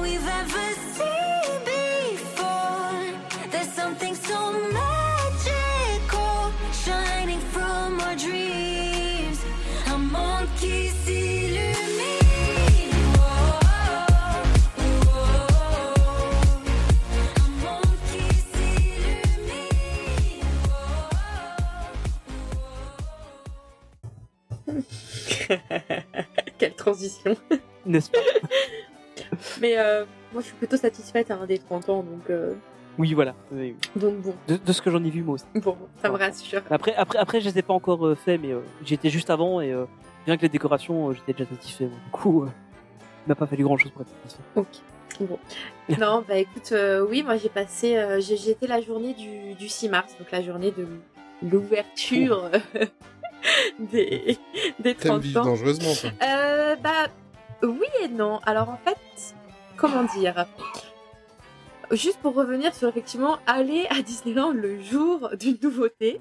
euh, je me suis dit, il va y avoir beaucoup de monde, ça va être l'enfer, on va pas pouvoir faire grand chose au niveau des attractions, donc on va se balader, prendre plein de photos. En fait, on ne peut pas se balader, prendre plein de photos, puisqu'il y a cette espèce de course à la photo Instagram de qui va me faire la meilleure Ouais. photo, et du coup de gens qui restent plantés devant les filles des statues, euh, le château, le meilleur spot, pour avoir euh, les plus belles photos, etc. Du coup, c'est un peu compliqué à ce niveau-là. Par contre, le point positif, c'est qu'il n'y avait personne dans les attractions. Donc, le parc était euh, plein, mais euh, je n'ai pas fait plus de 20 minutes de queue, quoi. Donc, voilà, on va voir le côté positif. Après, j'avoue que j'ai été un peu déçue. C'est la première fois où j'y allais vraiment avec une nouveauté, entre guillemets. J'étais un peu déçue à ce niveau-là parce que euh, je vois des gens qui, qui spotent des, po- des, po- des, des spots pour la parade, par exemple, et qui vont y rester euh, pendant euh, 4, 5, 6 heures. Enfin, Ah on ouais. en a vu certains qui font le premier, le deuxième, le troisième, le quatrième spectacle à la même place. Alors, moi, je m'en fiche de la place, donc c'est pas le problème d'être là, mais te dis que euh, tu laisses pas non plus la chance aux autres de, de voir ce, ce point de vue-là, par exemple. Enfin, Oui, c'est ça. c'est- Tu, tu veux dire que les fans Disney sont égoïstes? Ouais, et je l'assume. Oh, Mais non. non, j'avais eu la même chose quand euh, ils avaient fait euh, l'inauguration de Pirates et Princesses, j'étais là ce jour-là. Et, euh, et du coup, tu voyais tous les, les, les fans qui étaient là, bon, ils bougeaient pas, quoi. Ils restaient là C'est d'une ça. représentation à l'autre. C'était, euh, enfin, c'était limite fatigant, quoi. Moi, j'essayais de prendre quelques photos, euh, et je pense qu'à l'époque, j'avais encore la chaîne YouTube, donc j'essayais de filmer un peu aussi.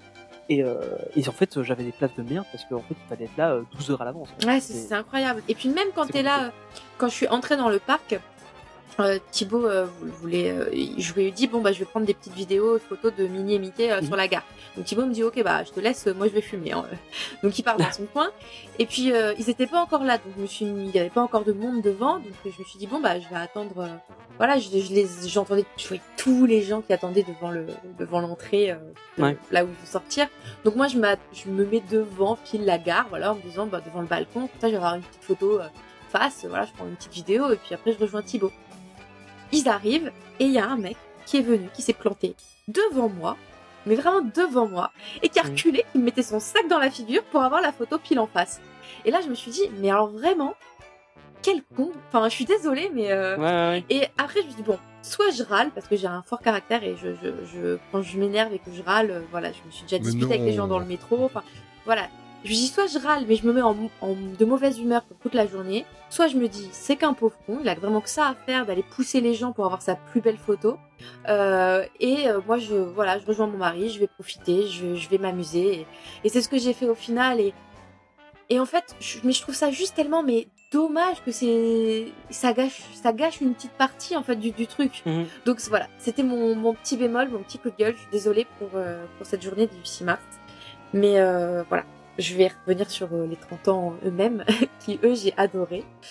Euh, j'ai y a pas c'est vrai qu'il n'y a pas énormément de choses mais on s'y attendait parce qu'on savait ce qu'il allait avoir et il y a eu le Covid hein, faut, faut se l'avouer euh, ça joue.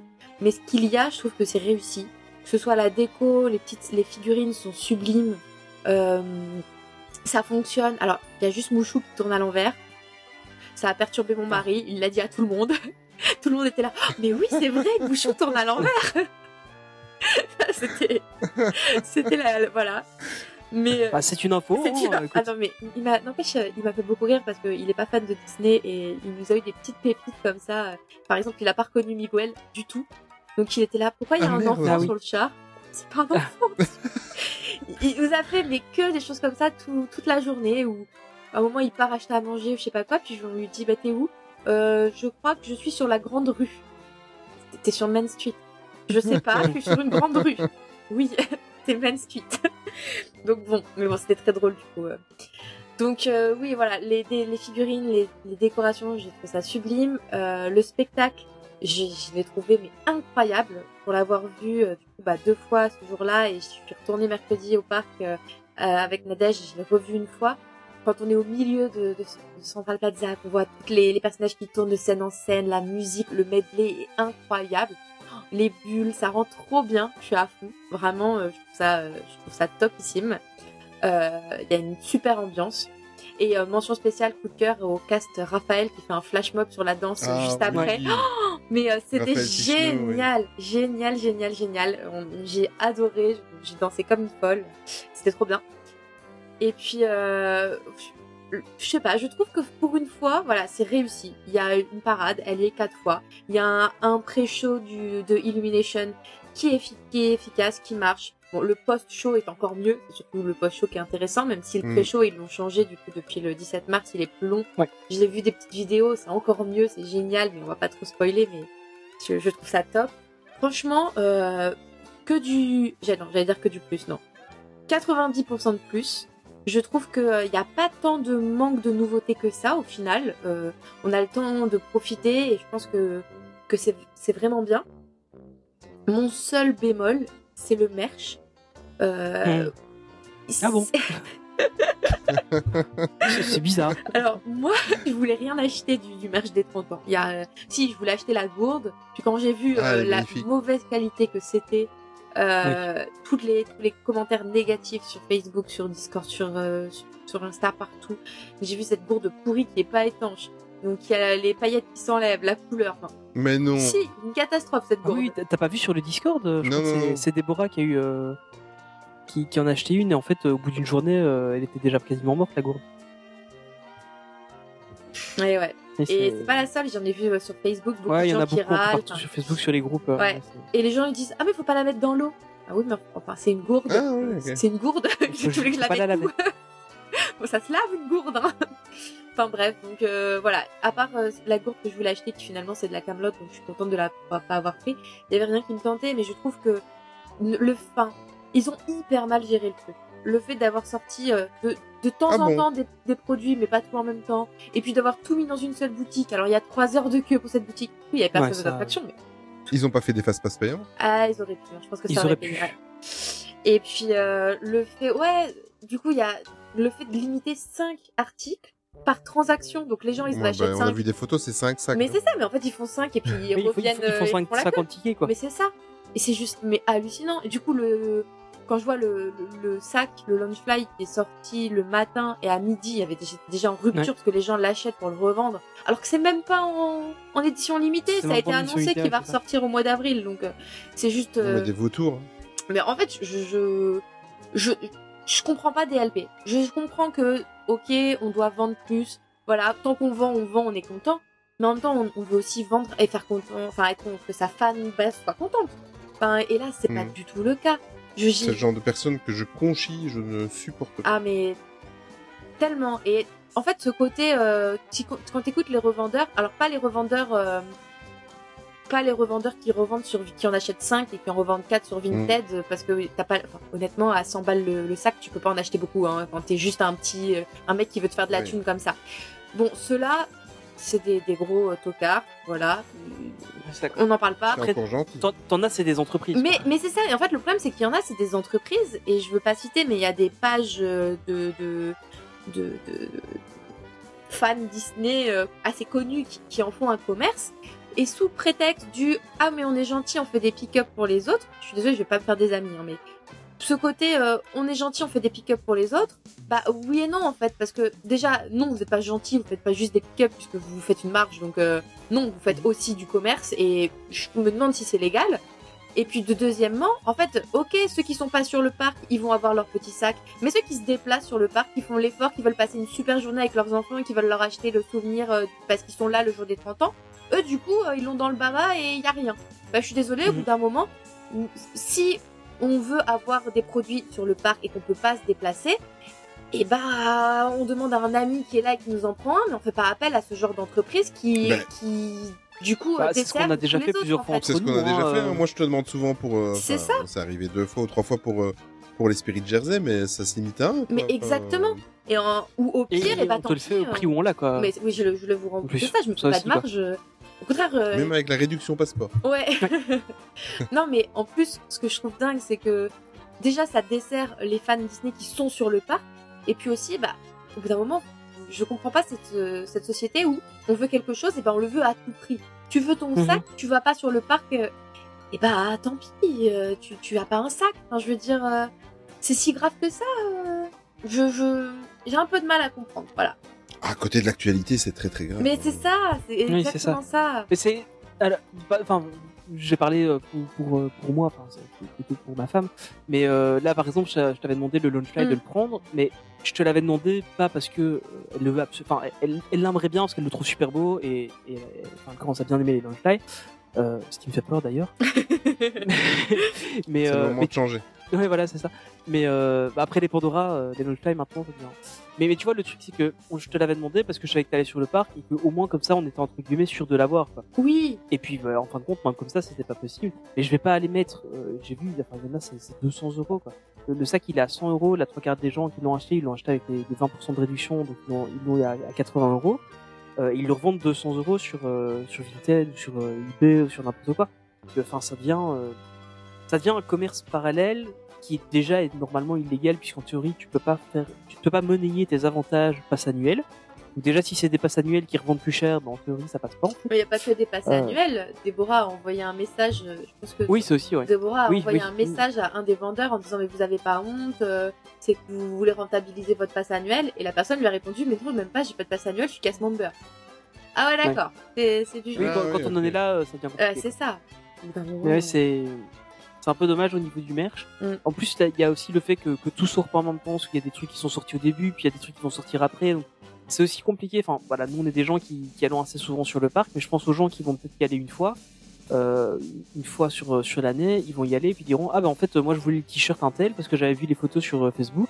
En fait euh, non, il sortira que le mois prochain quoi. c'est ça. Donc ça c'est un peu c'est un peu dommage aussi, je pense pour euh, pour les gens qui vont un peu moins souvent. Mais je pense qu'il y, il y a euh, des produits qui sont bien vendus. Alors, il y a des produits qui sont vendus avec des, des justement voilà des revendeurs comme le sac, comme le jersey, comme le pousse-mousse. Le pouce Ouais, mais alors que encore une fois, ce n'est pas arrêter d'acheter à ces gens-là, puisque de toute façon, ce n'est pas en limité, ça va revenir. Donc euh, Oui, attendez juste, soyez patient. Euh, dit celle qui veut absolument sa peluche et qui demande à quelqu'un en Angleterre. non, je rigole. Mais euh, mais voilà, faut, faut juste être patient.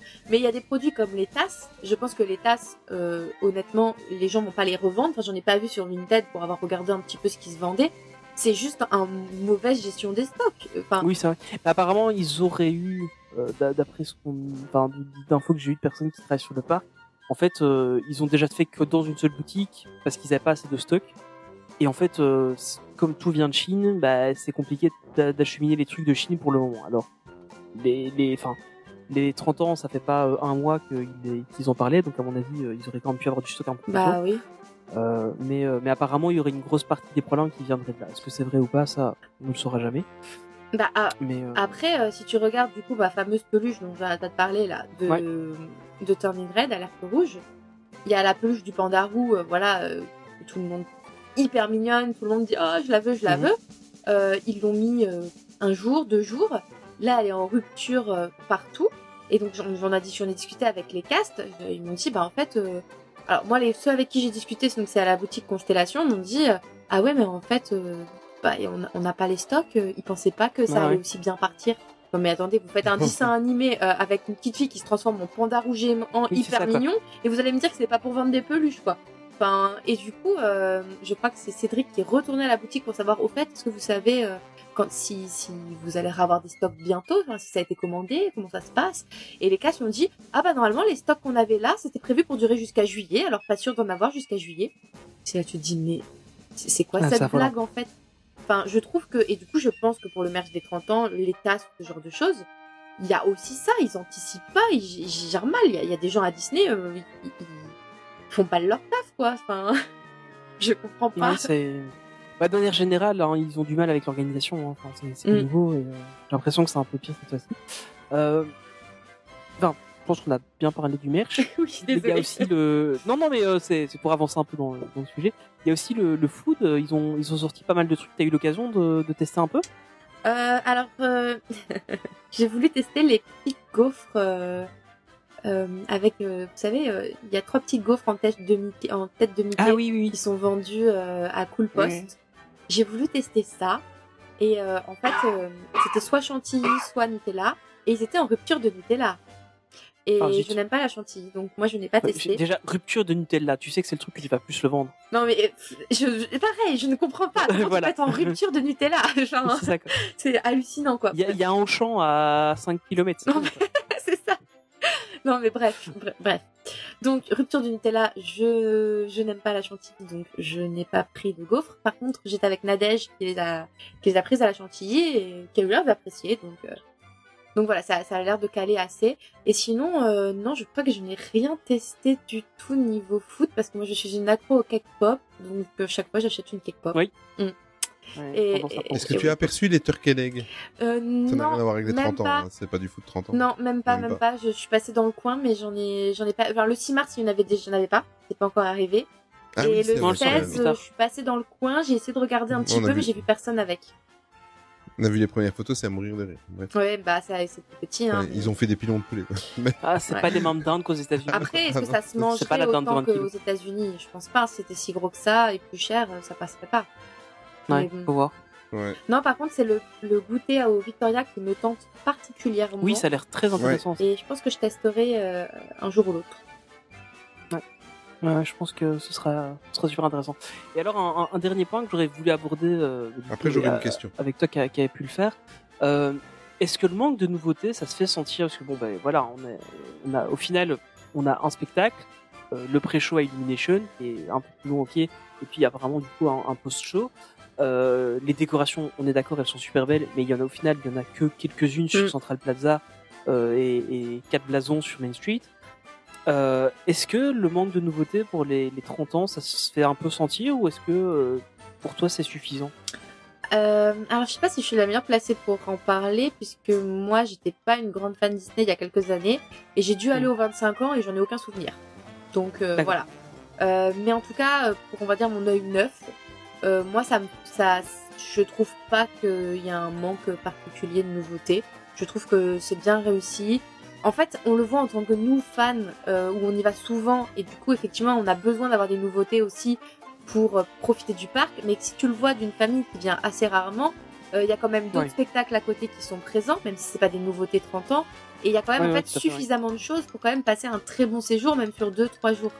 Donc je trouve pas qu'il y a un manque. Euh, le spectacle sur la, la place est vraiment mais super et il dure longtemps. Donc si tu veux quand même profiter de ta journée et faire des attractions, aller manger, etc.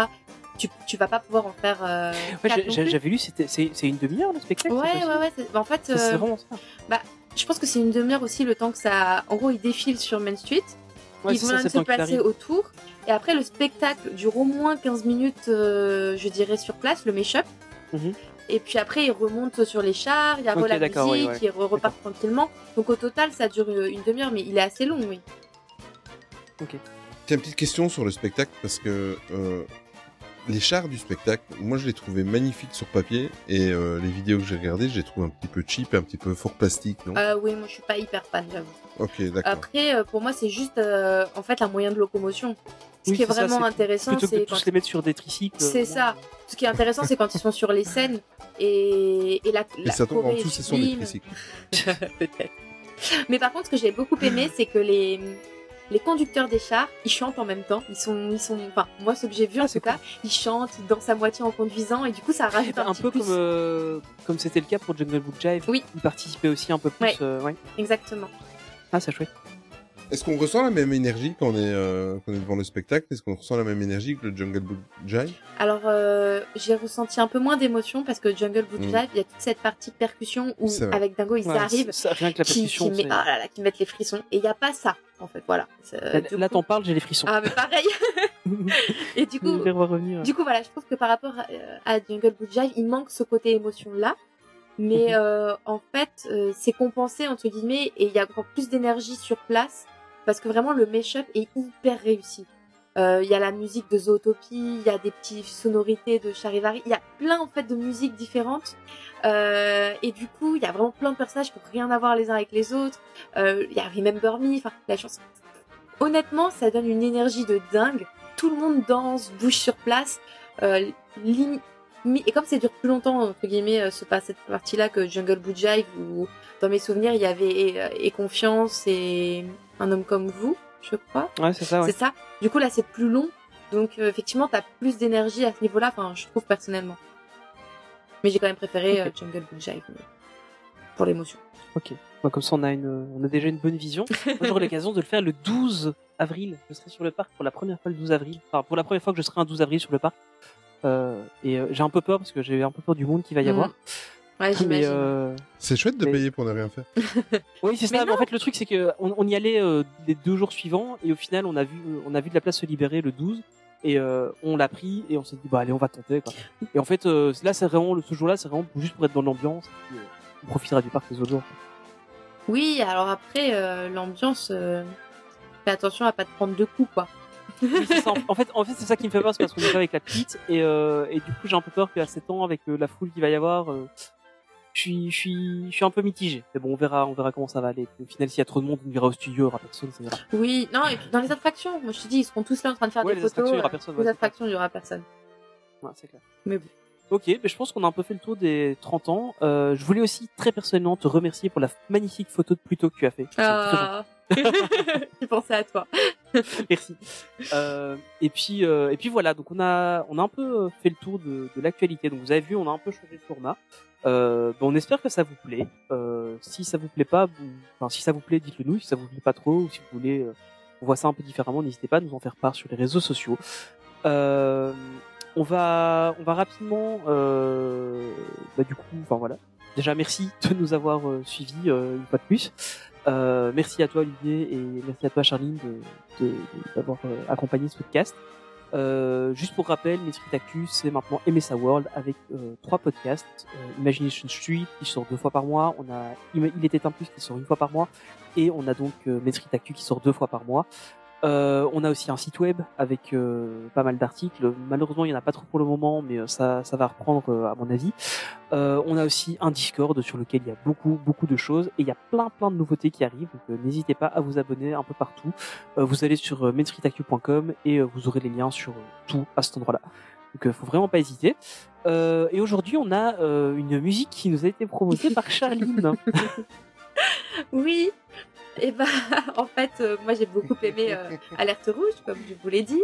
Et euh, il y a une musique que j'ai eue en tête pendant mes des, des- des jours et des jours après l'avoir vue. Et du coup, quand je, je vous l'ai proposé après par message, je l'ai eu toute la journée en tête.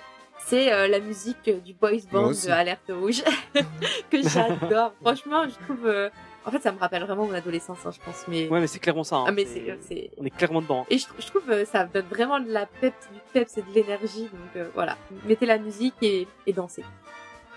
Ah, voilà. Donc la musique, c'est Nobody Like You. Donc, euh, de- euh, c'est comment encore Force, forts, euh, euh, force quelque chose. Fort- Force Town, Fort- non? euh, Town, Ouais, c'est ça. Ouais, alors qu'ils alors qu'ils sont cinq, mais voilà. Euh, du coup, merci à tous de nous avoir accompagnés. Euh, on se retrouve dans 15 jours pour euh, un Mm. épisode de MSA Café avec Mimi. On se retrouve dans un mois avec euh, Charline. Et puis, euh, je vous dis merci, on se dit à la prochaine. Et Olivier, je te laisse clôturer avec ta phrase magique. oh là là, mon dieu, la pression. Merci beaucoup, Tony. Euh, Portez-vous bien, prenez soin de vous et de vos proches. Et euh, vive notre passion de Disney. Surtout, n'oubliez jamais que le plus important, c'est de garder son âme d'enfant. Ciao, ciao. Salut à tous. Salut.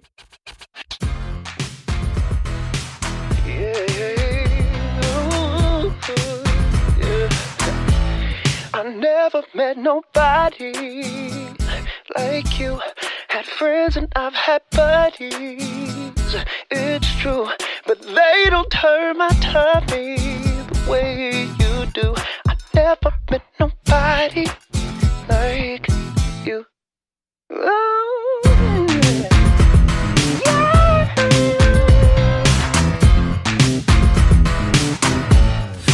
Never know on my mind, oh my. I'm never not by your side, your side, your side. I'm never gonna let you cry,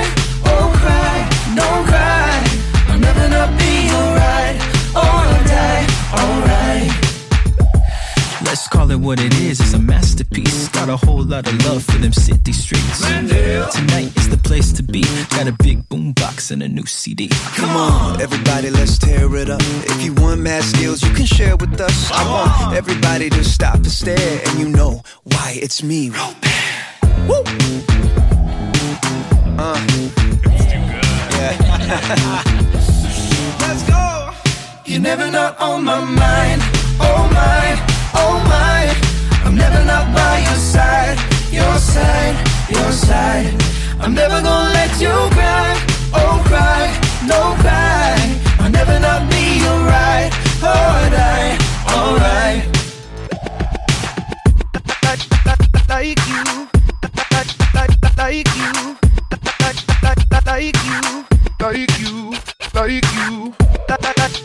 like you, like like like you, like like like you, like you. I've never nobody like you. Had friends and I've had buddies. It's true that they don't turn my the way you do. I never met nobody like you.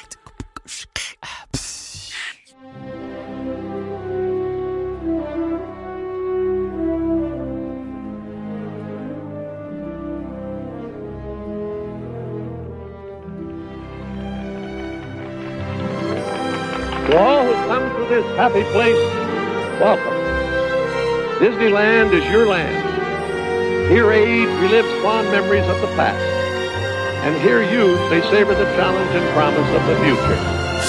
Disneyland is dedicated to the ideals, the dreams, and the hard facts that have created America. With the hope that it will be a source of joy and inspiration to all the world. Thank you.